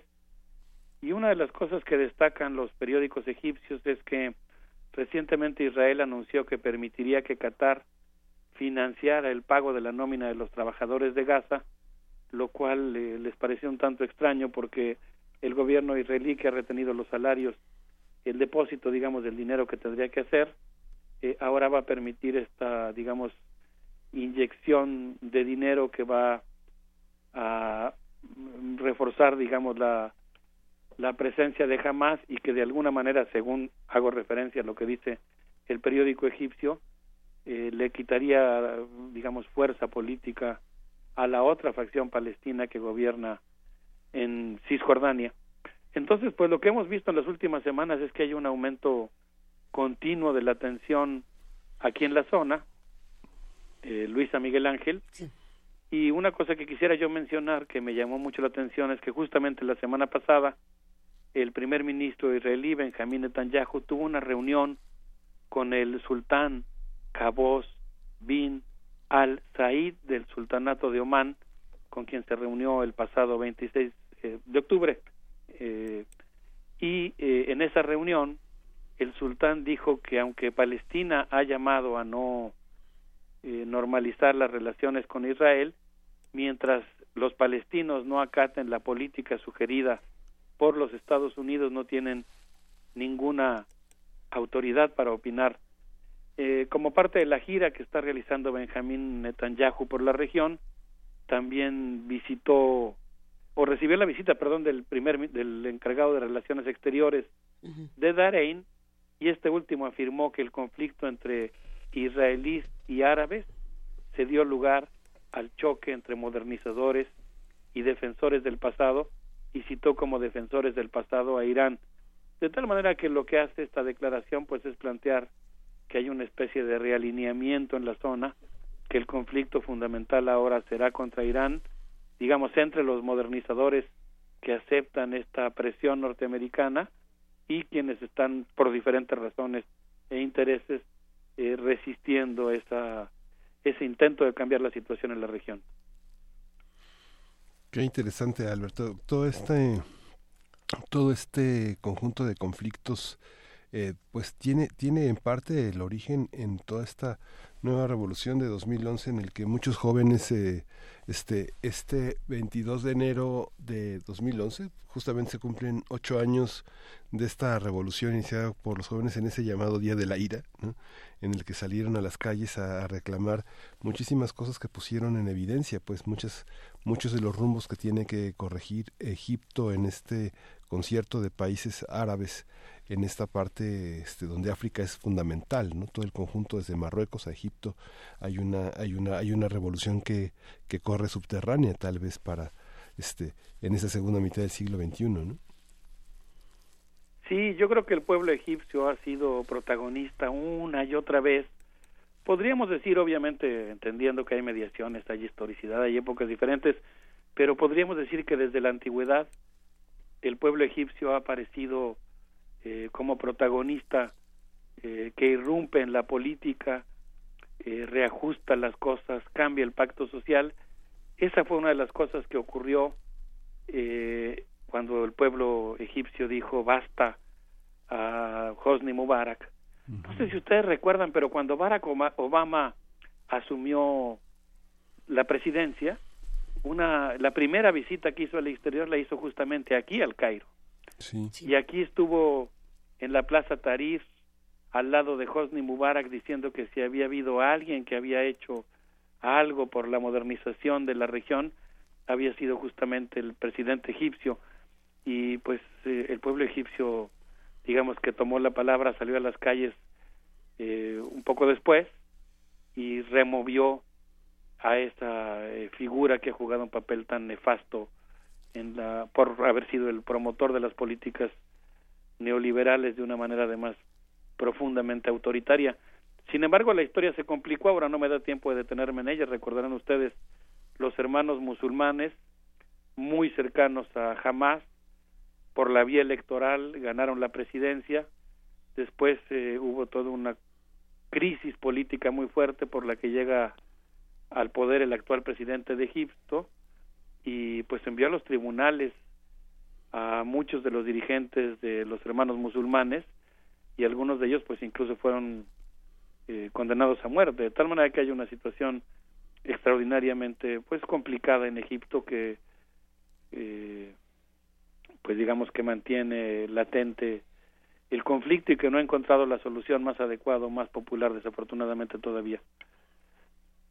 Sí justamente Sí, en 2011 pues prácticamente fue pues dimitió, dimitió este como presidente y bueno, se inició también una nueva etapa después de 30 años de un de una de una larga presencia eh, de este personaje en este en, en Egipto, ¿no? Digamos era era fue como un Mubarak fue como un dios en, en Egipto, un hombre muy importante, ¿no? Bueno, yo diría que fue una especie de, digamos, mezcla de Porfirio Díaz con Carlos Salinas de Gortari. Exacto. En el sentido de que fue un presidente muy autoritario, eh, permaneció muchos años en el poder, pero por otro lado, pues fue un presidente con un, digamos, eh, eh, fanatismo prácticamente por la aplicación de las políticas neoliberales. Pues bueno, cerrando la conversación y pensando en el escenario que tenemos aquí, no puedo dejar de decir que también en esta región pues estamos muy cerca del conflicto en Yemen. Una de las fotos que me llamó mucho la atención del periódico Al Aram fue la de un médico yemení que tiene un bebé famélico en sus manos y que formó parte de la campaña de propaganda que han hecho algunas organizaciones no gubernamentales para pedir que se detengan los bombardeos contra el pueblo yemení, bombardeos que se hacen con las armas que Jared Kushner le vendió a Arabia Saudita por casi 200 mil millones de dólares y que pues están infligiendo un gran un gran daño a la población. Creo que se nos está acabando el tiempo. La verdad es que ayer que estaba yo en la Plaza Tarir me dio mucho gusto recordar este episodio en el que el pueblo egipcio logró hacer valer su voluntad, escribir uno de los capítulos más importantes de la auténtica primavera árabe, no de la simulación posterior que desde mi punto de vista implicó que algunas de las potencias europeas trataran de aprovecharse de la de la crisis, sino realmente eh, en el caso de 2011 lo que hizo el pueblo egipcio pues fue obtener una victoria popular muy importante si se quiere, efímera o en un territorio complicado, pero pues yo tengo la confianza en que el pueblo egipcio podrá, como los pueblos de esta región, volver a, ser protagonista de la historia y seguramente, así como muchas de sus piezas arqueológicas, en lo subterráneo de la política, eh, estamos esperando ese gran potencial. Justamente esta semana, el periódico Egyptian Mail anunció un descubrimiento arqueológico ubicado en la necrópolis de Saqqara. Les decía que aquí los descubrimientos arqueológicos son noticia de cada día. Y allí encontraron, entre otras cosas, representaciones de Bastet, la diosa mujer con cabeza de gato, que según decía el periódico nos recuerda el papel de la ferocidad de las mujeres aplicada a la búsqueda de la justicia y recordando justamente que en la primera y más antigua revolución registrada de la historia las mujeres jugaron un papel fundamental. Yo espero que pronto las mujeres de esta región y los hombres de esta región puedan volver a ser protagonistas y darle un giro a las cosas para que pueda reimplantarse pronto la solución pacífica de los conflictos, la convivencia entre las culturas y los pueblos y un proyecto de descolonización que tanta falta le hace a la región. Pues con esa reflexión, queridísimo Alberto Betancourt, nos vamos a quedar. Te extrañamos mucho en esta cabina, pero nos has transportado a otras regiones y sin duda ha sido un viaje maravilloso. Ay, qué bueno que les gustó, les mando un abrazo. Si me, parece, si me permiten, me gustaría cerrar con unas palabras de George Pochener, que se refirió a esa revolución antigua, son muy breves y dicen, los siervos trabajadores son los hombres que crean todo lo que existe Vivimos de lo que hacen ellos con sus brazos.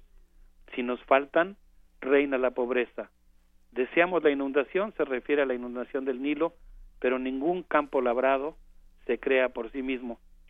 Si les parece bien, creo que con esto podríamos irnos a escuchar al gran músico Fati Salama y pues eh, recomendarles un audio que hizo nuestra compañera Margarita Castillo con una poesía palestina que podría servir como solidaridad con las familias que hoy eh, requieren de nuestra mirada y nuestro abrazo en la franja de Gaza. Muchísimas gracias, querido Alberto Betancourt. Nos despedimos con música y te queremos mucho. Un abrazo, yo también a usted. Abrazote. Venga de ahí.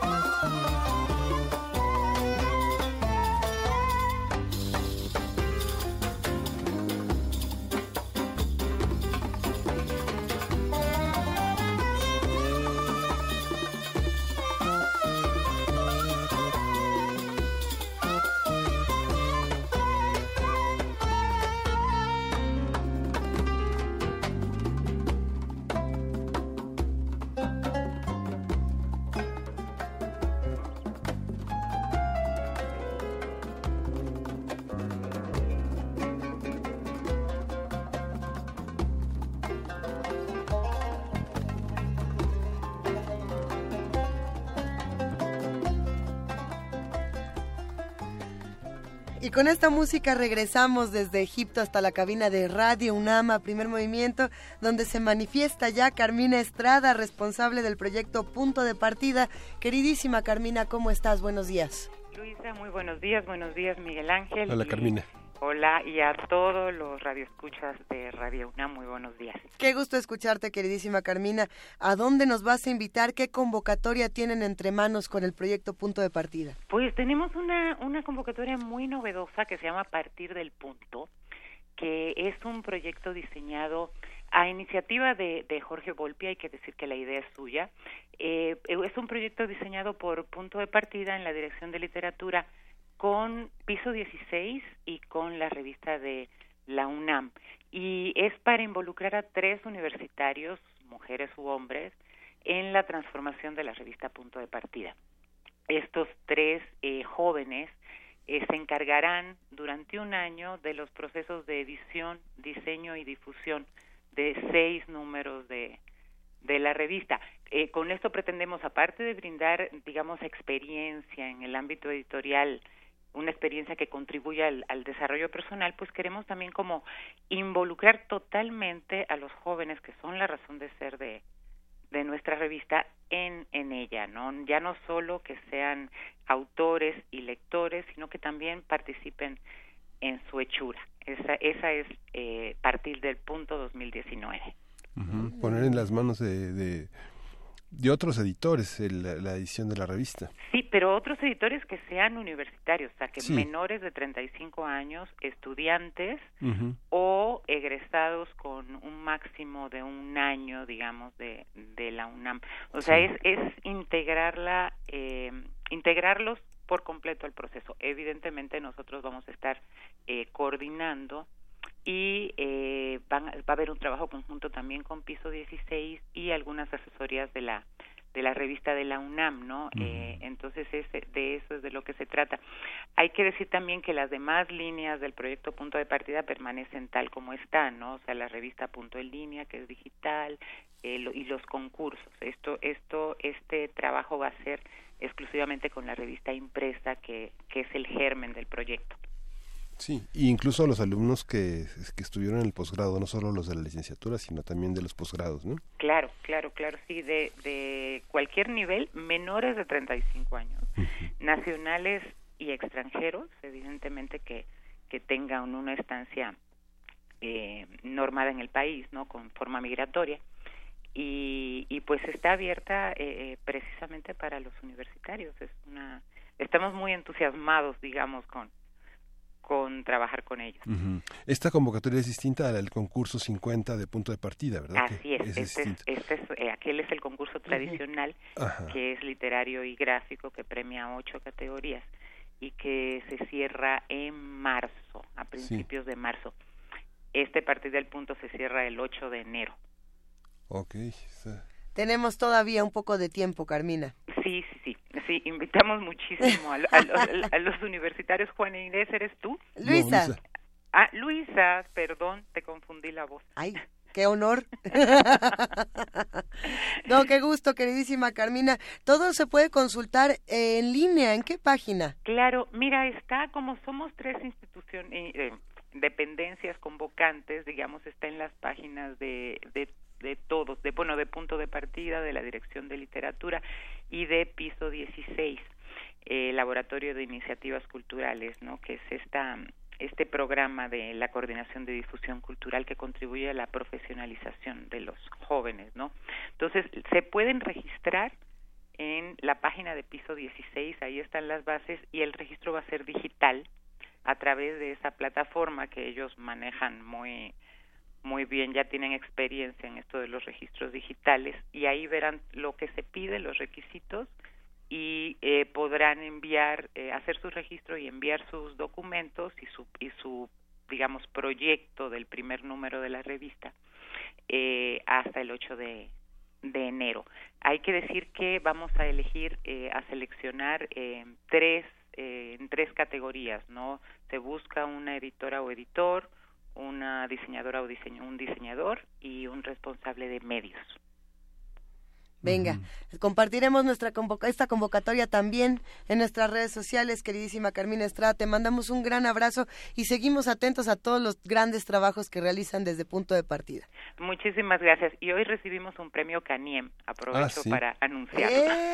¿Qué premio? ¿Premio cuenta, qué? cuenta, cuenta. Es el premio eh, a revista juvenil eh, por punto de partida precisamente por la revista impresa. Excelente, muchísimas felicidades, querida Carmina. Muchas gracias a ustedes y grandes abrazos por allá. No, bueno, Gracias, pues, felicidades. Entonces vamos a cerrar este programa con celebración. Carmina, para ti, para todos los amigos de Punto de Partida, va una canción y con eso nos despedimos de este programa. Tenemos todavía un momentito para agradecer, por supuesto, a todos los que hacen comunidad con nosotros y para regalar otra revista que también tenemos aquí en nuestras manos. Además de la queridísima revista Punto de Partida, Miguel Ángel, ¿qué otra revista tendrá por ahí la universidad? Vamos a regalar, eh, Vania, por teléfono. Por teléfono. Por teléfono, cinco ejemplares de la revista de la universidad en el número del número 842 de su nueva época, que es Utopías y Distopías. Eh, escriben los editores, la historia está llena de sueños e intentos por lograr sociedades perfectas que a menudo acaban por convertirse en insufribles pesadillas. ¿Qué forma adoptan en la actualidad esas proyecciones? ¿Hasta qué punto llegaremos a ver cumplirse nuestros anhelos y temores? Colaboran una gran variedad de autores mexicanos y extranjeros y está a disposición de todos ustedes. Se ve bastante, de cinco, de bastante cinco. buena. A ver, cinco ejemplares al 55 36 43 39. Va de nuevo. 55 36 43 39. Y bueno, pues nosotros despedimos ahora sí esta transmisión agradeciendo, por supuesto, a todos los que hacen comunidad con nosotros: a Pablo Extinto, a Melisa, a Carla Tuil, a Miguel Ángel Gemirán, a Juan Carlos C., a Verónica Morales, a. Hijo, es que tenemos muchos mensajes y siempre da muchísimo gusto leerlos a todos. Nosotros nos vamos, Miguel Ángel, recordando todavía a Fernando del Paso. Nos vamos a ir a leer otro rato. Nos vamos a leer otro rato y bueno, quedará como una lectura de las imprescindibles para el 2019 también. Gracias, querido Miguel Gracias Ángel. a todos. Esto fue Primer Movimiento. El mundo desde la universidad y un poco más de música. ¿Con quién nos Nosotros, de nosotros, ensamble, vamos a escuchar de tres. Hasta mañana.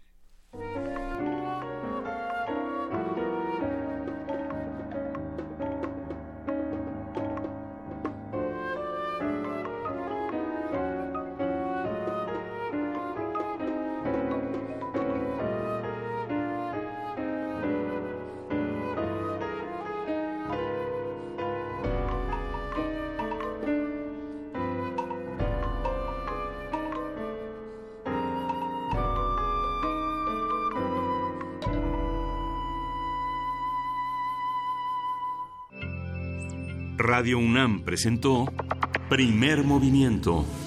El mundo desde la universidad.